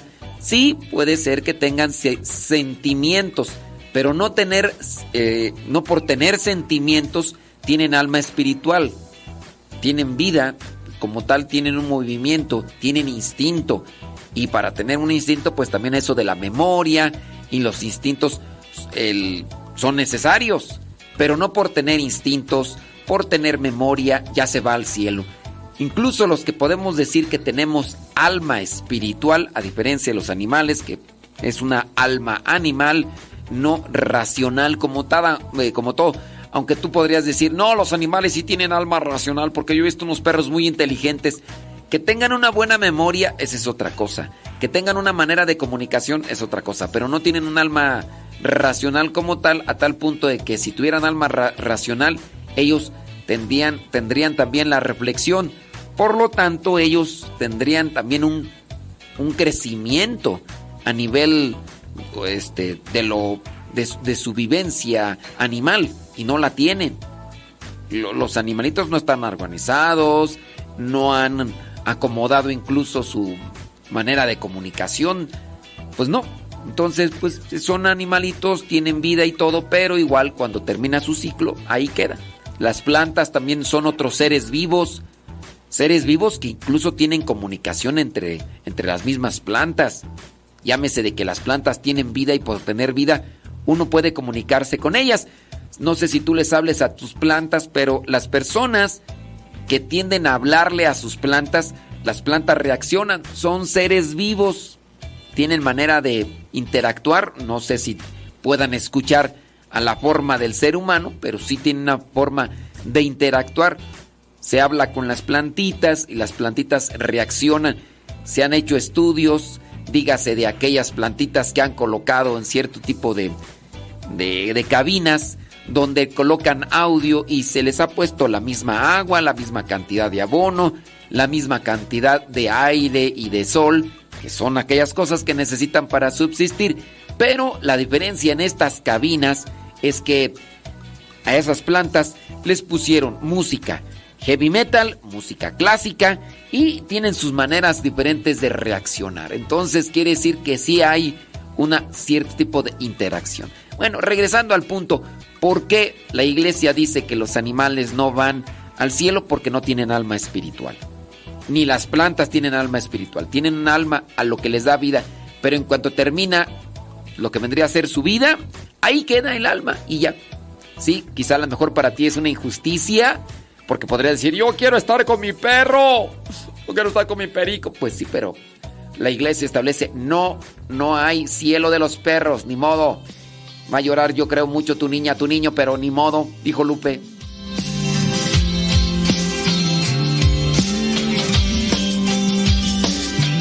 Si pudiera yo pedir algún deseo, cuando esté en el cielo verte a ti que me estreches en tus brazos y estar bajo tu regazo, que me guíes donde tu hijo reina al fin. pudiera yo pedir algún deseo, es sentir tu amor eterno dentro de mí.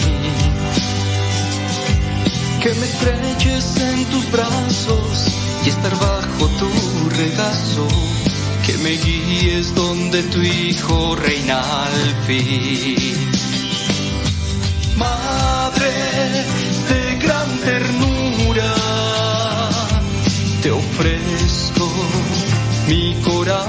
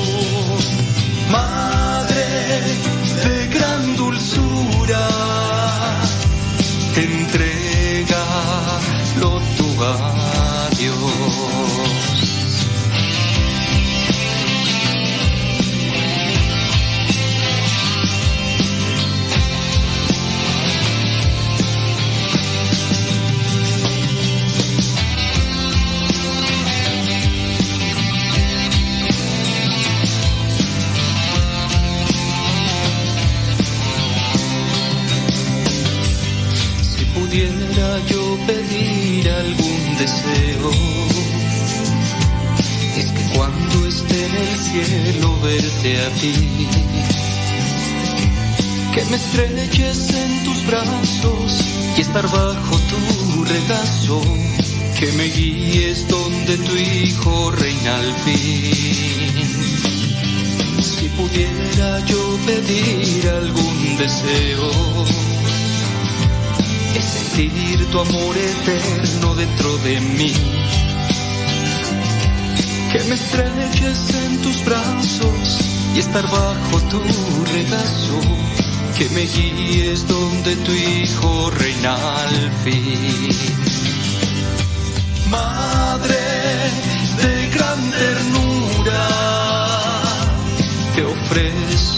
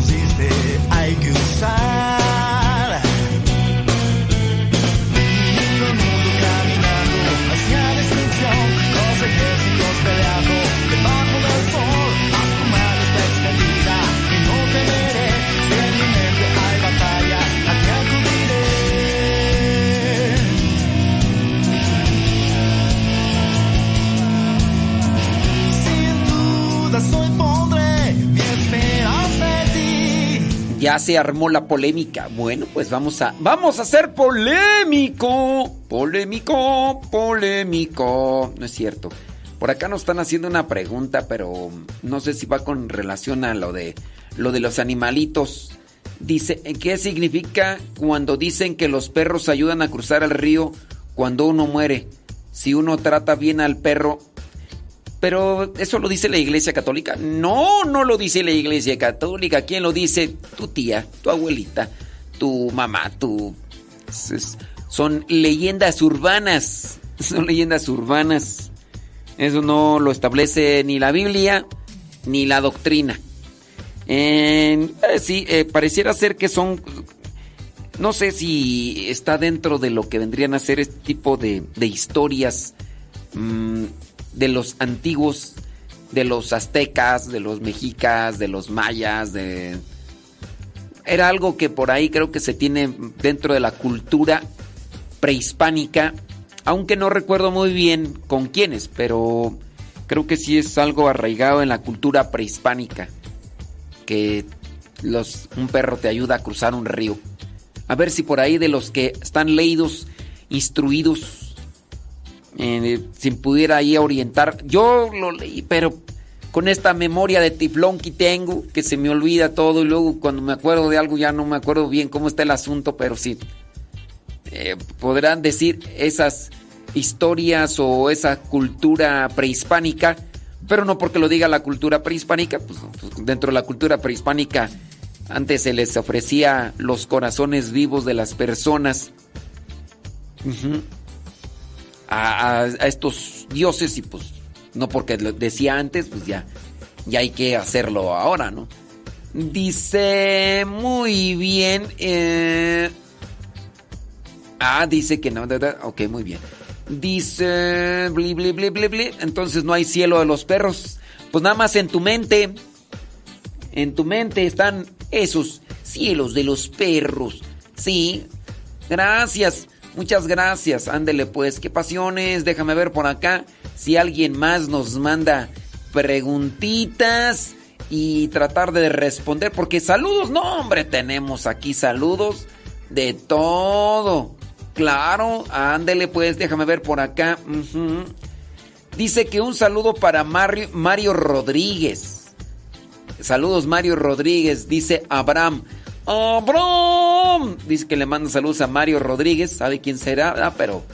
Sí. dice por acá don David Trejo que eso de los perros, que para cruzar el río, el río Bravo, que es del... No es cierto, el río Bravo no. El río dice que es de los aztecas. Eso fue lo que dijo don David Trejo. Ya después. ya después borró el comentario. ¿Quién sabe por qué? ¿Quién sabe por qué? Dice. Puede ir una persona que perdió. A ver, no le entiendo. A su bebé en su vientre también puede ir a, al retiro. Ay, no le entiendo tú. Puede ir una persona que perdió. Murió a su bebé en su vientre, también puede ir al retiro. ¿De qué me hablas, Willis? ¿Puede ir a dónde? Es que no, no le entiendo. A ver si, a ver si. Aclaren, las bien explicaditas, porque aquí ahorita llegan los intérpretes y no, hombre. Con relación a las interpretaciones, nomás no. Dice padre, ¿el amor realmente se acaba o es que realmente nunca hubo amor? Ay, bueno, dice, no diga mi nombre.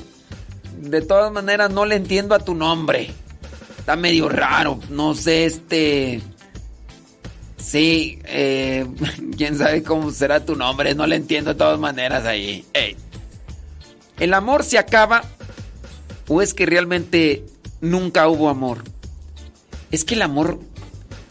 el amor de Dios nunca se acaba, porque Dios es amor cómo acabar con algo que es en esencia lo que es.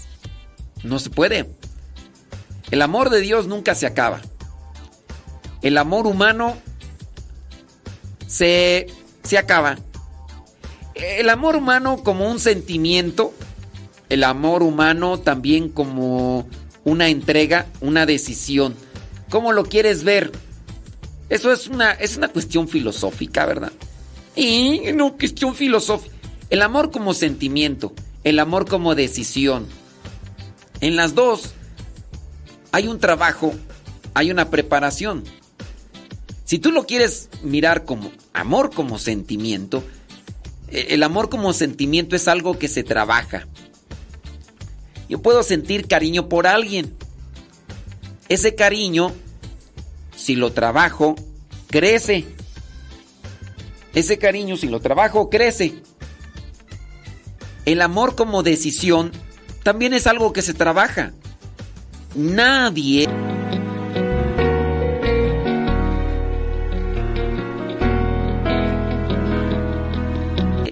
puede decir que ama algo por decisión cuando ni siquiera lo ha trabajado.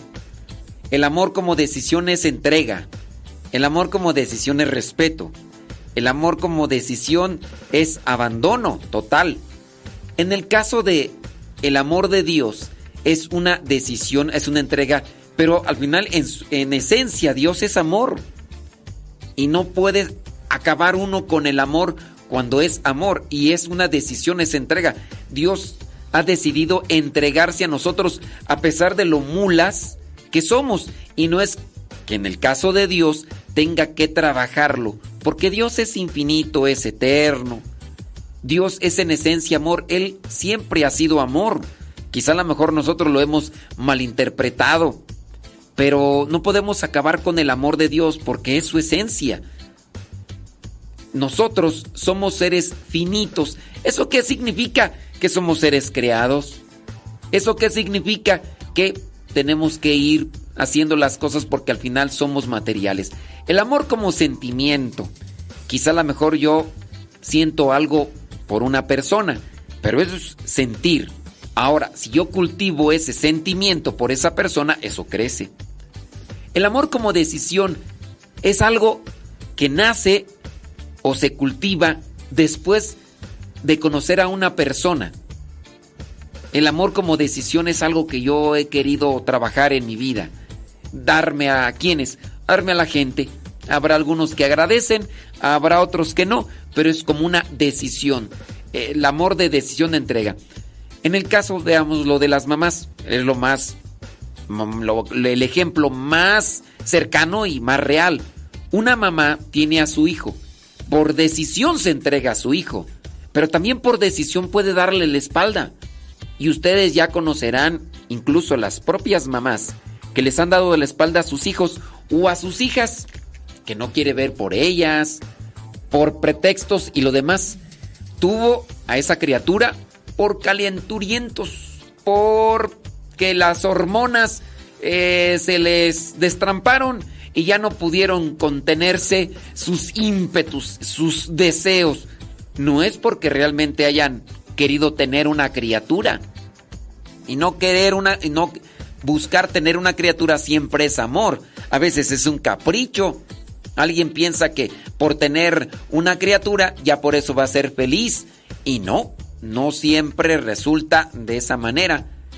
Tu pregunta dices, ¿el amor se acaba o es, real, o es que realmente nunca hubo amor? Quizá hubo amor, pero no lo trabajaron, no lo cultivaron, ni como sentimiento ni como decisión.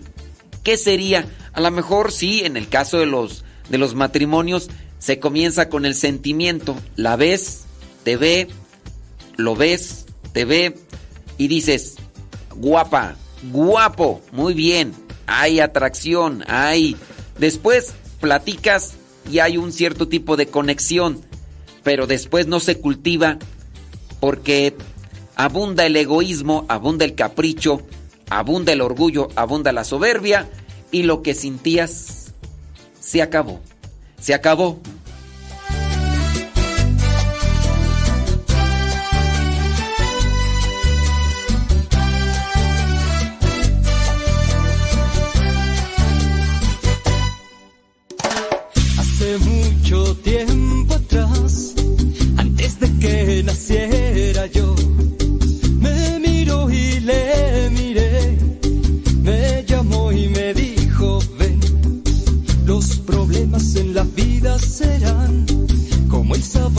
Pimienta y la sal. No se puede ver el amanecer sin dejar de ver la noche también. Solo ríe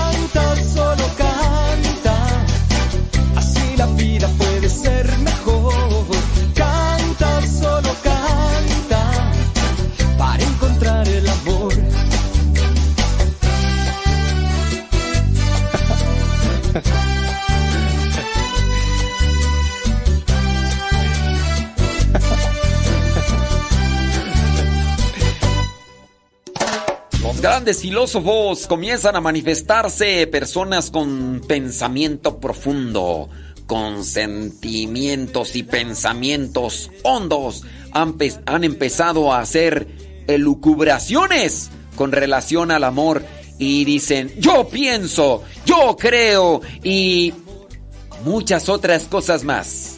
Sígale comentando, siga participando. Sobre todo dentro de estas cosas, lo mejor es vivir lo mejor. Porque a veces estamos cargados de muy buenos pensamientos, muy buenas ideas, muy buenos sentimientos, pero pues en la práctica nomás. Platicaba con un matrimonio y ella decía de él, es bien inteligente, sabe mucho, conoce mucho, pero lo malo es que no lo vive.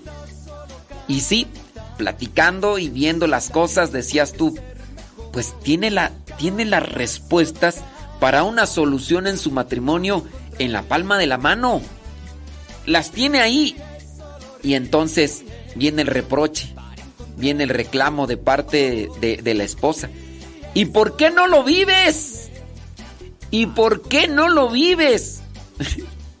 si lo sabes, ¿por qué no lo vives? Ay, sí, los buenos pensamientos pueden estar en la mente de muchos, pero los pensamientos hechos de realidad están en la vida de pocos.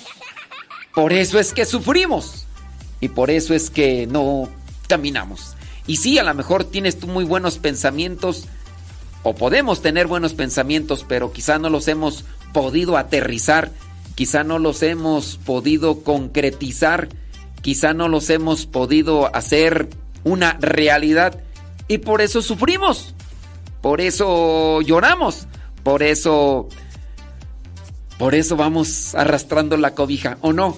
Dime si no, dime si no. Dice que si un hijo puede corregir a su papá, claro. Claro que puedo, todos podemos, tenemos que corregirnos mutuamente. O, habrá alguien que diga, no, este no tiene derecho a corregirme.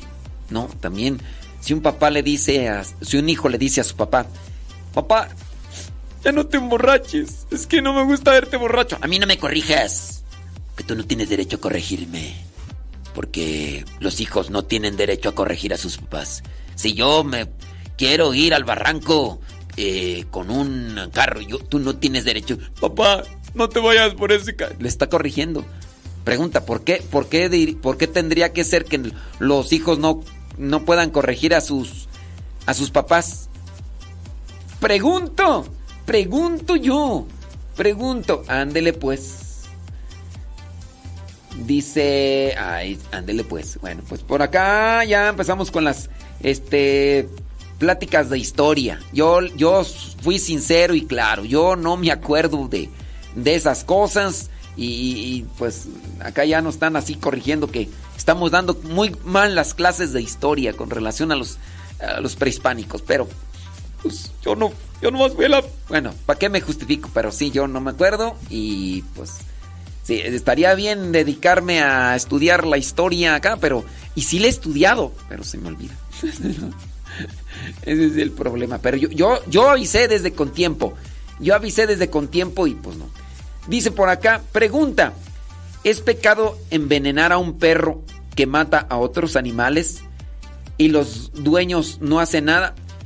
Miren, con relación a lo que es pecado y no, recordemos que el pecado es dañar a otros.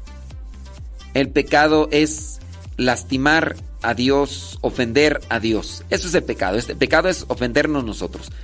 Yo, cuando me preguntan sobre qué es pecado, hago la distinción en estos tres tipos.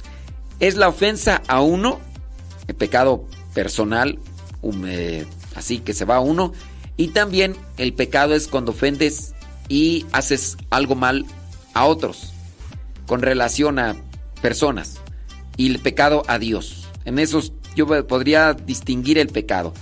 Ahora tú dices, ¿es pecado envenenar a un perro? Yo no les estoy diciendo que envenenen a un perro, no. Pero aquí estamos hablando de, de matar a un animal.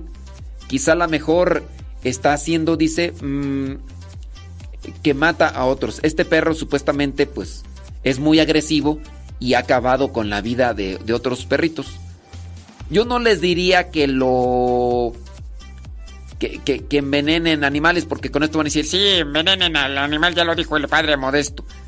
Creo yo que hay otras vías, no sé, a veces un perro agresivo y todo, pero no es pecado cuando se acaba con la vida de un animal.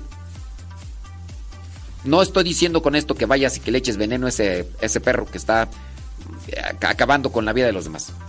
Pero no es pecado. Si no fuera pecado matar los animalitos que nos sirven para la alimentación, los que están en los rastros, las gallinitas, acabar con la vida de una persona eh, conscientemente sí es pecado. Acuérdese, no matarás, pero en este caso se refiere a la persona, a una persona. Pero acabar con la vida de un animalito no es pecado. Ahora, en ocasiones uno puede decir, pues no es pecado. Este, yo diría, tu hijo tiene una mascota, no sé, tiene un, un pollito pío pío. Y tú dices, Quiero hacer sufrir a mi hijo. Yo quiero que mi hijo llore. Porque es bien chucky. Mi hijo. eh, quiero que verlo llorar. Que se vea. Yo quiero ver a mi hijo revolcándose en el suelo. Diciendo: Unta mi pollito pío pío. Unta mi pollito pío pío. Entonces yo voy a matar a su pollito. Y porque yo quiero ver a mi hijo. E- Eso sí sería como... No matar al pollito sería pecado, pero sí puede ser en este caso considerado un pecado querer mirar a otro sufrir. Ese podría ser tu pecado. Por relación a... ¿Cómo iba aquella canción del pollito, no? Era- No me acuerdo del pollito. En la casa... No me acuerdo cómo iba, pero esa canción que... ¡Ah, cómo sonaba! En la casa... eh, Y el pollito pío, el pollito pío, el pollito pío, y el pollito pío. En la casa... No me acuerdo. Bueno, pero entonces espero que podamos ahí darle una respuesta a esa persona. No como tal es un pecado eso. Bueno, ya lo dijimos. Espero que, que le haya servido. Dice, ¿cómo estamos? No, ¿para qué me voy a preparar, Octavio? No tengo, yo no tengo nada de qué prepararme, Octavio. Yo camino en la vida eh, con fluidez. No diga mi nombre, por favor, padre. Pero una persona puede desatar un trauma por un acontecimiento fuerte en su infancia, llámese asesinato de uno de sus padres, o puede apoderarse espíritus malignos que se desaten en el momento del asesinato. Se desatan, este, pueden apoderarse espíritus malignos en el momento del asesinato. ¿Quién les dijo eso o qué? Mucha gente habla que ahora padecemos de maldiciones por generaciones anteriores. Miren, todo dependiendo cómo se hable de estas cuestiones. Hablar de maldiciones, ¿qué es una maldición? De- definan el término maldición, ¿eh?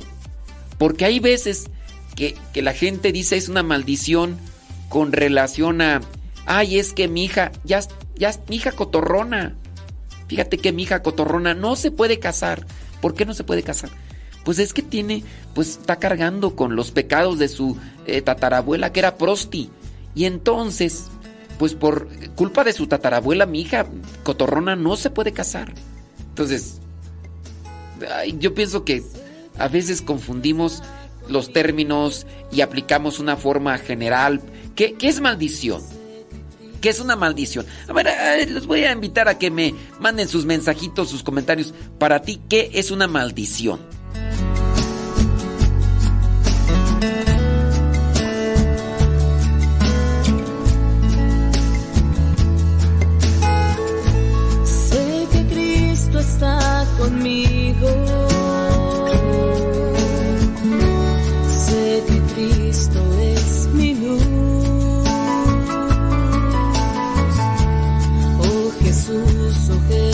Jesús, oh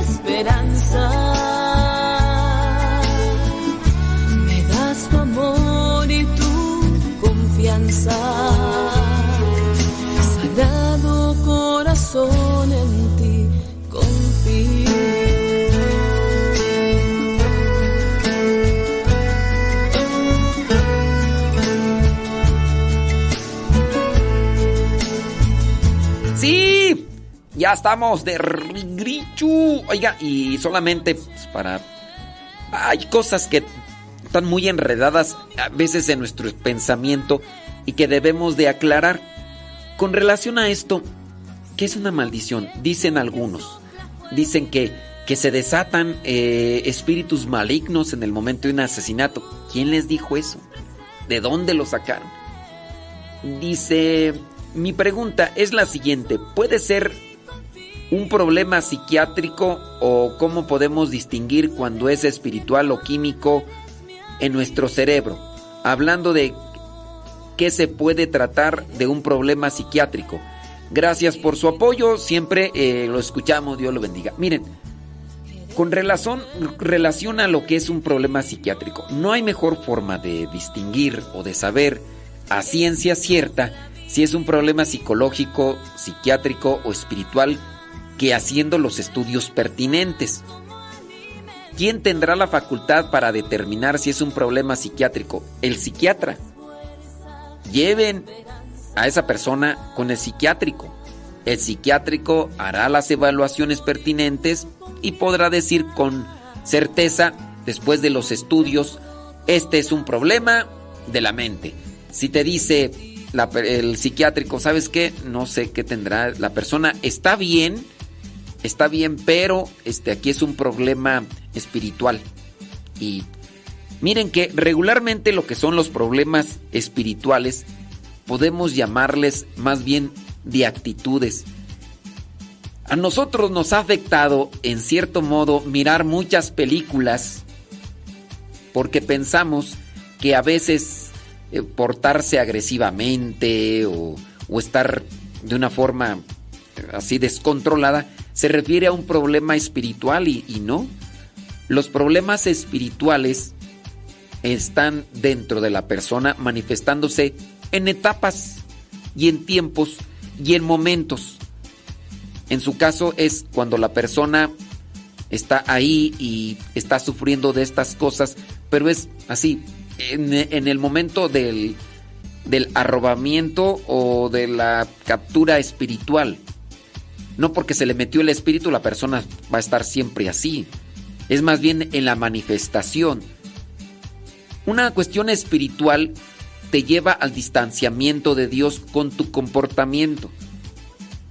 Cuando una persona tiene un problema psiquiátrico, psicológico, tiende a, tiende a ser agresivo, tiende a quizá a lo mejor lastimar, pero sin conciencia. Esa persona ya está controlada, sometida en las cuestiones más bien psicológicas. Y la persona, el psiquiatra, hace análisis neuronales del cerebro para ver si hay algún problema. Si te dice que orgánicamente, después de los estudios y evaluaciones, si te dice la persona, no, el psiquiatra, ¿sabes qué? Eh, orgánicamente está bien. No, no sabemos qué es lo que tiene. O hablando, por ejemplo, del psicólogo, que el psiquiatra tiende también a, conocer eh, psicología. Ya, pero el psiquiatra ya estamos hablando de problemas más graves. El, psicólogo habla de los pro- problemas del comportamiento. Ya cuando el comportamiento ha rebasado y es un carácter complicado, entonces ya se recurre al psiquiatra. Pero no, no podríamos decir así, evaluarlo sin ir al psiquiatra. Este es un problema de psiquiatría. ¿No, ¿Lo has llevado a la psiquiatría? No. Entonces, ¿cómo le has...? Yo, yo lo supongo, digo, a menos de que tengas tu conocimiento de psiquiatría, pero si no, en la cuestión espiritual, hay muchas personas que dentro de su comodidad tienden a decir eso de, no, es un problema espiritual, ¿no? Y es un problema psiquiátrico. No lo digo yo, lo dice el padre José Antonio Fortea y lo decía el padre Gabriel Amort, exorcistas. Se puede decir que un 95% de las personas que dicen que están poseídas por el chamuco no lo están. Un 90, 95% de las personas que dicen estar poseídas por el chamuco, llámese demonio, el diablo o diablos, o sea, no lo están. Son problemas psiquiátricos. son problemas que necesitan una atención psicológica o, o química. Dice, se trata de un amigo, que eso le han dicho que se trata de maldiciones, pero ¿quién se lo dijo? ¿Quién se lo dijo? Cualquier Juan de las Pitayas, se lo dijo un esotérico, se lo dijo un curandero, se lo dijo uno de esos fulanos que te dicen que te arreglan la vida y los encuentras allí en, en unas radios convencionales. Yo escuchaba una radio por ahí, dice, aquí nosotros vamos a ayudar de tu problema, de tu dificultad. Todo lo que te esté pasando, si tú incluso quieres ganarte la lotería, llámanos. Nosotros te vamos a decir con la fecha de tu nacimiento cuáles son los números de tu suerte. En todos los problemas de la vida nosotros te podemos ayudar. Incluso si tú hasta te quieres hacer invisible, te vamos a ayudar para que camines en la vida feliz, sonriendo, ni con la dicha y compartiendo a los demás. Nosotros te vamos a ayudar con esos problemas. Tráeme un poquito de tierra ahí donde vives, de tierra de panteón. Esas personas les han dicho, dicen que en la misma iglesia, pero ¿quién? En los retiros. Miren, hay que también analizar qué tipo de retiros van. Si, si eh, en los retiros, en la iglesia, en la doctrina, no se habla, en la doctrina de la iglesia no se habla de estas cuestiones de generaciones anteriores, maldiciones de generaciones anteriores. La doctrina de la iglesia no lo habla, no lo dice. ¿Quién lo dice? Algunas personas. ¿Eso es doctrina de la iglesia? No. Yo te diría, tengan cuidado cuando dentro de la iglesia católica, dentro de algunos grupos, te hablen de maldiciones generacionales. Esos grupitos y esas personas no están dentro de la doctrina de la iglesia. Andan acomodando ahí sus cosas para espantar a la gente, para manipular a la gente. Ahora ustedes van a decir, ¿y por qué los permiten? Pues es que la iglesia no tiene una... Eh, no, tiene ahí una policía. No, la, la, iglesia no cuenta con una policía espiritual para ir a andar callando las bocas de los que se dicen que son católicos, pero que andan manejando ahí esos de las maldiciones generacionales. Y ahora, si hay un grupo por ahí el sacerdote tiene derecho a censurar, pero si el sacerdote también camina por los mismos lados porque es lo que le deja ganancia y anda buscando. Entonces yo no sé quién los esté diciendo, yo por eso les preguntaba. Si ustedes dicen la doctrina en la iglesia lo dice, no lo dice. Entonces hay que, hay que checar ese tipo de cosas. Dice, es la misma gente de la iglesia, pero ¿quién es la misma gente? Se lo dijo un sacerdote, un diácono, porque pues también hay que ver quién está dentro de la iglesia o de esos grupos.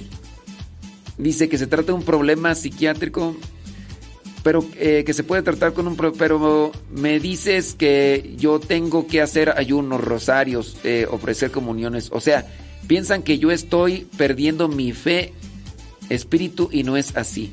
Y sí, padre, lo puedo hacer, pero es que si hay un problema psiquiátrico y es más que evidente. Yo me he alejado cuando escucho precisamente de eso de maldiciones generacionales y esas cosas y me dicen que no tengo el mismo nivel espiritual. ¡Vamos! no, pues ya e, eso lo, hacen con la intención de ofender, de desprestigiar, quizá a lo mejor hasta de denigrar a, la persona. Pero no, no le hagas caso. No sé si seas tú, conoces a esa persona. Mejor llévenlo primero al, psicólogo, al psiquiatra. Cuando vean que ellos dicen no tiene nada, la persona está bien, entonces ahora sí hay que llevarlo, pero con un sacerdote cualificado, un exorcista que pueda analizar esta situación. No se lo lleves a cualquier Juan de las Pitayas, no importa que esté en un grupo de iglesia. Puede ser que te esté desviando de la fe en Cristo y de la Santa Iglesia Católica.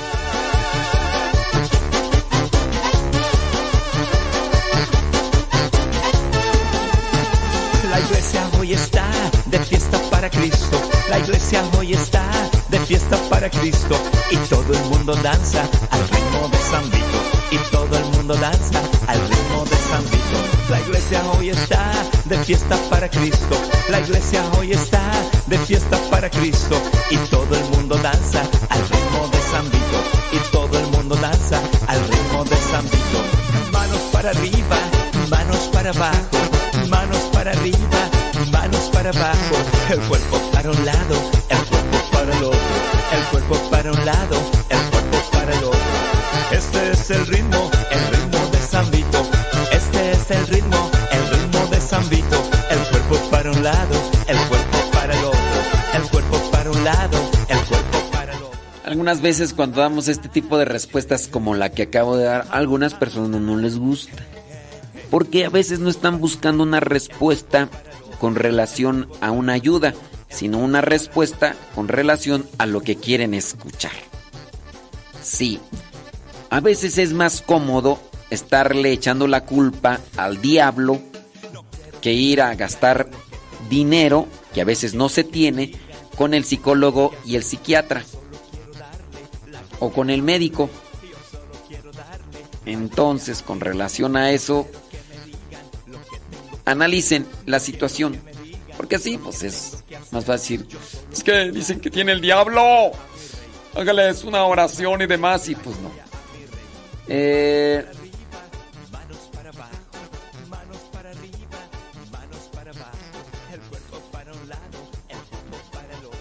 no, ¿para qué o qué? Ay, cabrón, y me estás escuchando de todas maneras. No me estás escuchando. El ritmo de San Vito, lado,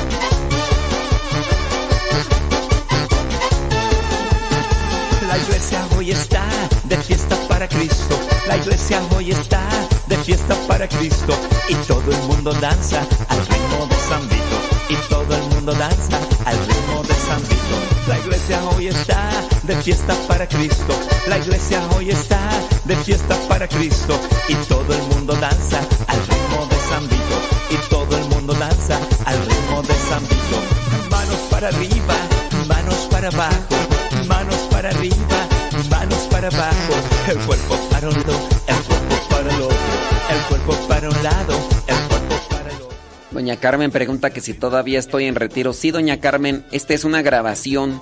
Son las 10 de la mañana con 53 minutos. 10.53. Sí, ya me lo imagino ahí en el retiro usted. Sí, estoy en el retiro. Sí, doña Carmen. Es grabado. Este.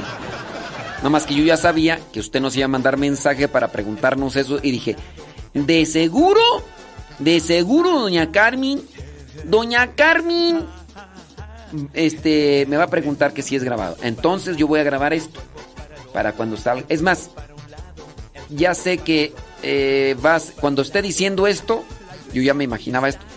Cuando esté diciendo esto, van a ser las 10 con 54 y 6 segundos, 7 segundos, 8, 9 segundos, 10 segundos. Entonces yo dije, sí, tengo que grabarlo porque. Ahí está, ahí está.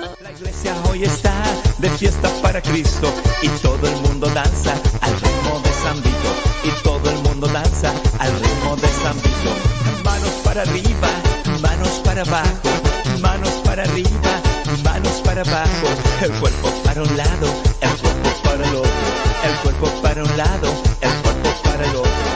Efectivamente, Griselda Plasencia, tienes toda la boca llena de razón. Dice, no hay dinero para ir al médico, pero ¿qué tal con los curanderos o brujos? De ahí se consigue. De ahí se consigue, dice, este, de donde sea. Y sí. Y sí, tú sí sabes, tú sí sabes.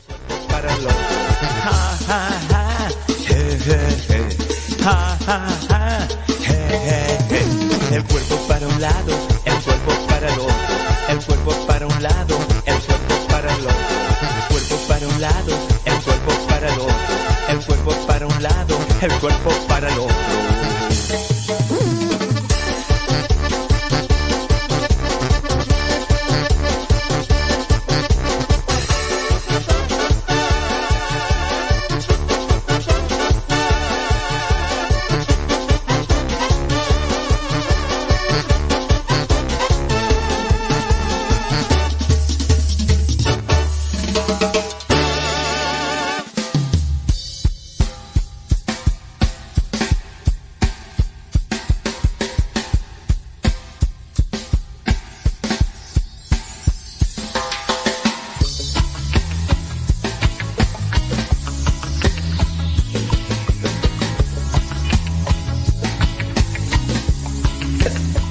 Es una maldición? La palabra maldición viene del latín maledizio. Maledizio. Y es una acción y defecto de pedir que le ocurra un mal a otra persona. Mal decir. También es mal decir es lo estoy diciendo mal pero para ofender a la otra persona. Eso también es una maldición. Por eso dicen de las personas que son muy groseras, ay, es que dices muchas maldiciones. Dice, ¿existe alguna vacante para servir en Radio Cepa? No sé a qué te refieres con vacante. Aquí no, no hay trabajo. Aquí no hay trabajo de paga, criatura. Sí, sí. Sí, no, y pues mira, yo soy el conductor, el programador, el editor. Y pues no, es que a lo mejor tú buscas chamba en una radio, pero no, fíjate que no hay posibilidad, pues aquí no. Pagarle a alguien en la radio, pues, ¿de dónde vamos a sacar el dinero? ¿De dónde? No, aquí no, es que aquí no es una red comercial, compadre, si no. Sí, sí. Sí, no, pues no. No es que no es una radio, pues, de trabajo. Aquí las personas que nos ayudan y colaboran lo hacen así, voluntariamente. Sí, Leonor, la señora Lulú nos vienen a ayudar aquí a la limpieza, pero lo hacen voluntariamente y les agradezco mucho que nos ayuden a, limpiar a, a la señora Lulú y a Leonor y pues ahorita este pues, eh, vamos a hacer ahí también una oración por por este por Leonor y por su hija y todo. Voy a tener, dicen que voy a tener que despedir a uno de mis colaboradores, de los que editan, programan, conducen.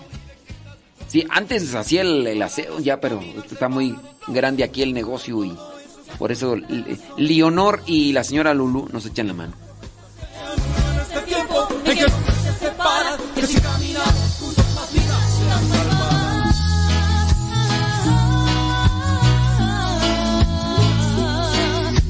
Ya nos vamos, ya nos vamos de Facebook y de YouTube, ya nos vamos.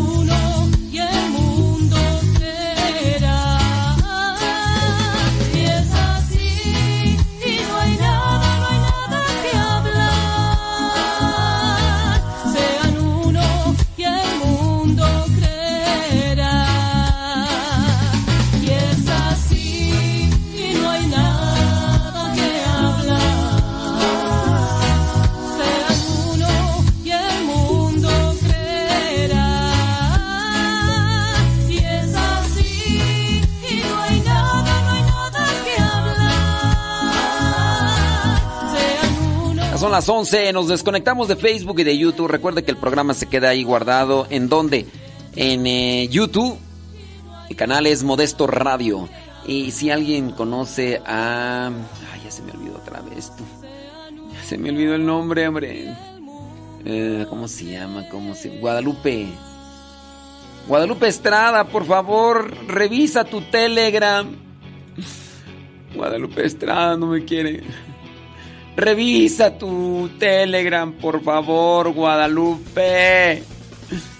Guadalupe, revisa. Ya después se irá subiendo también el programa a Spotify, a iTunes y a Google Podcast. También en canal Modesto Radio. Spotify, iTunes, Spotify, iTunes, Google Podcast. Busquen Modesto Radio y ahí ya ustedes pueden descargar también los programas. Gracias. Saludos, prima, prima, prima, prima. Viene Pati Paco Marte.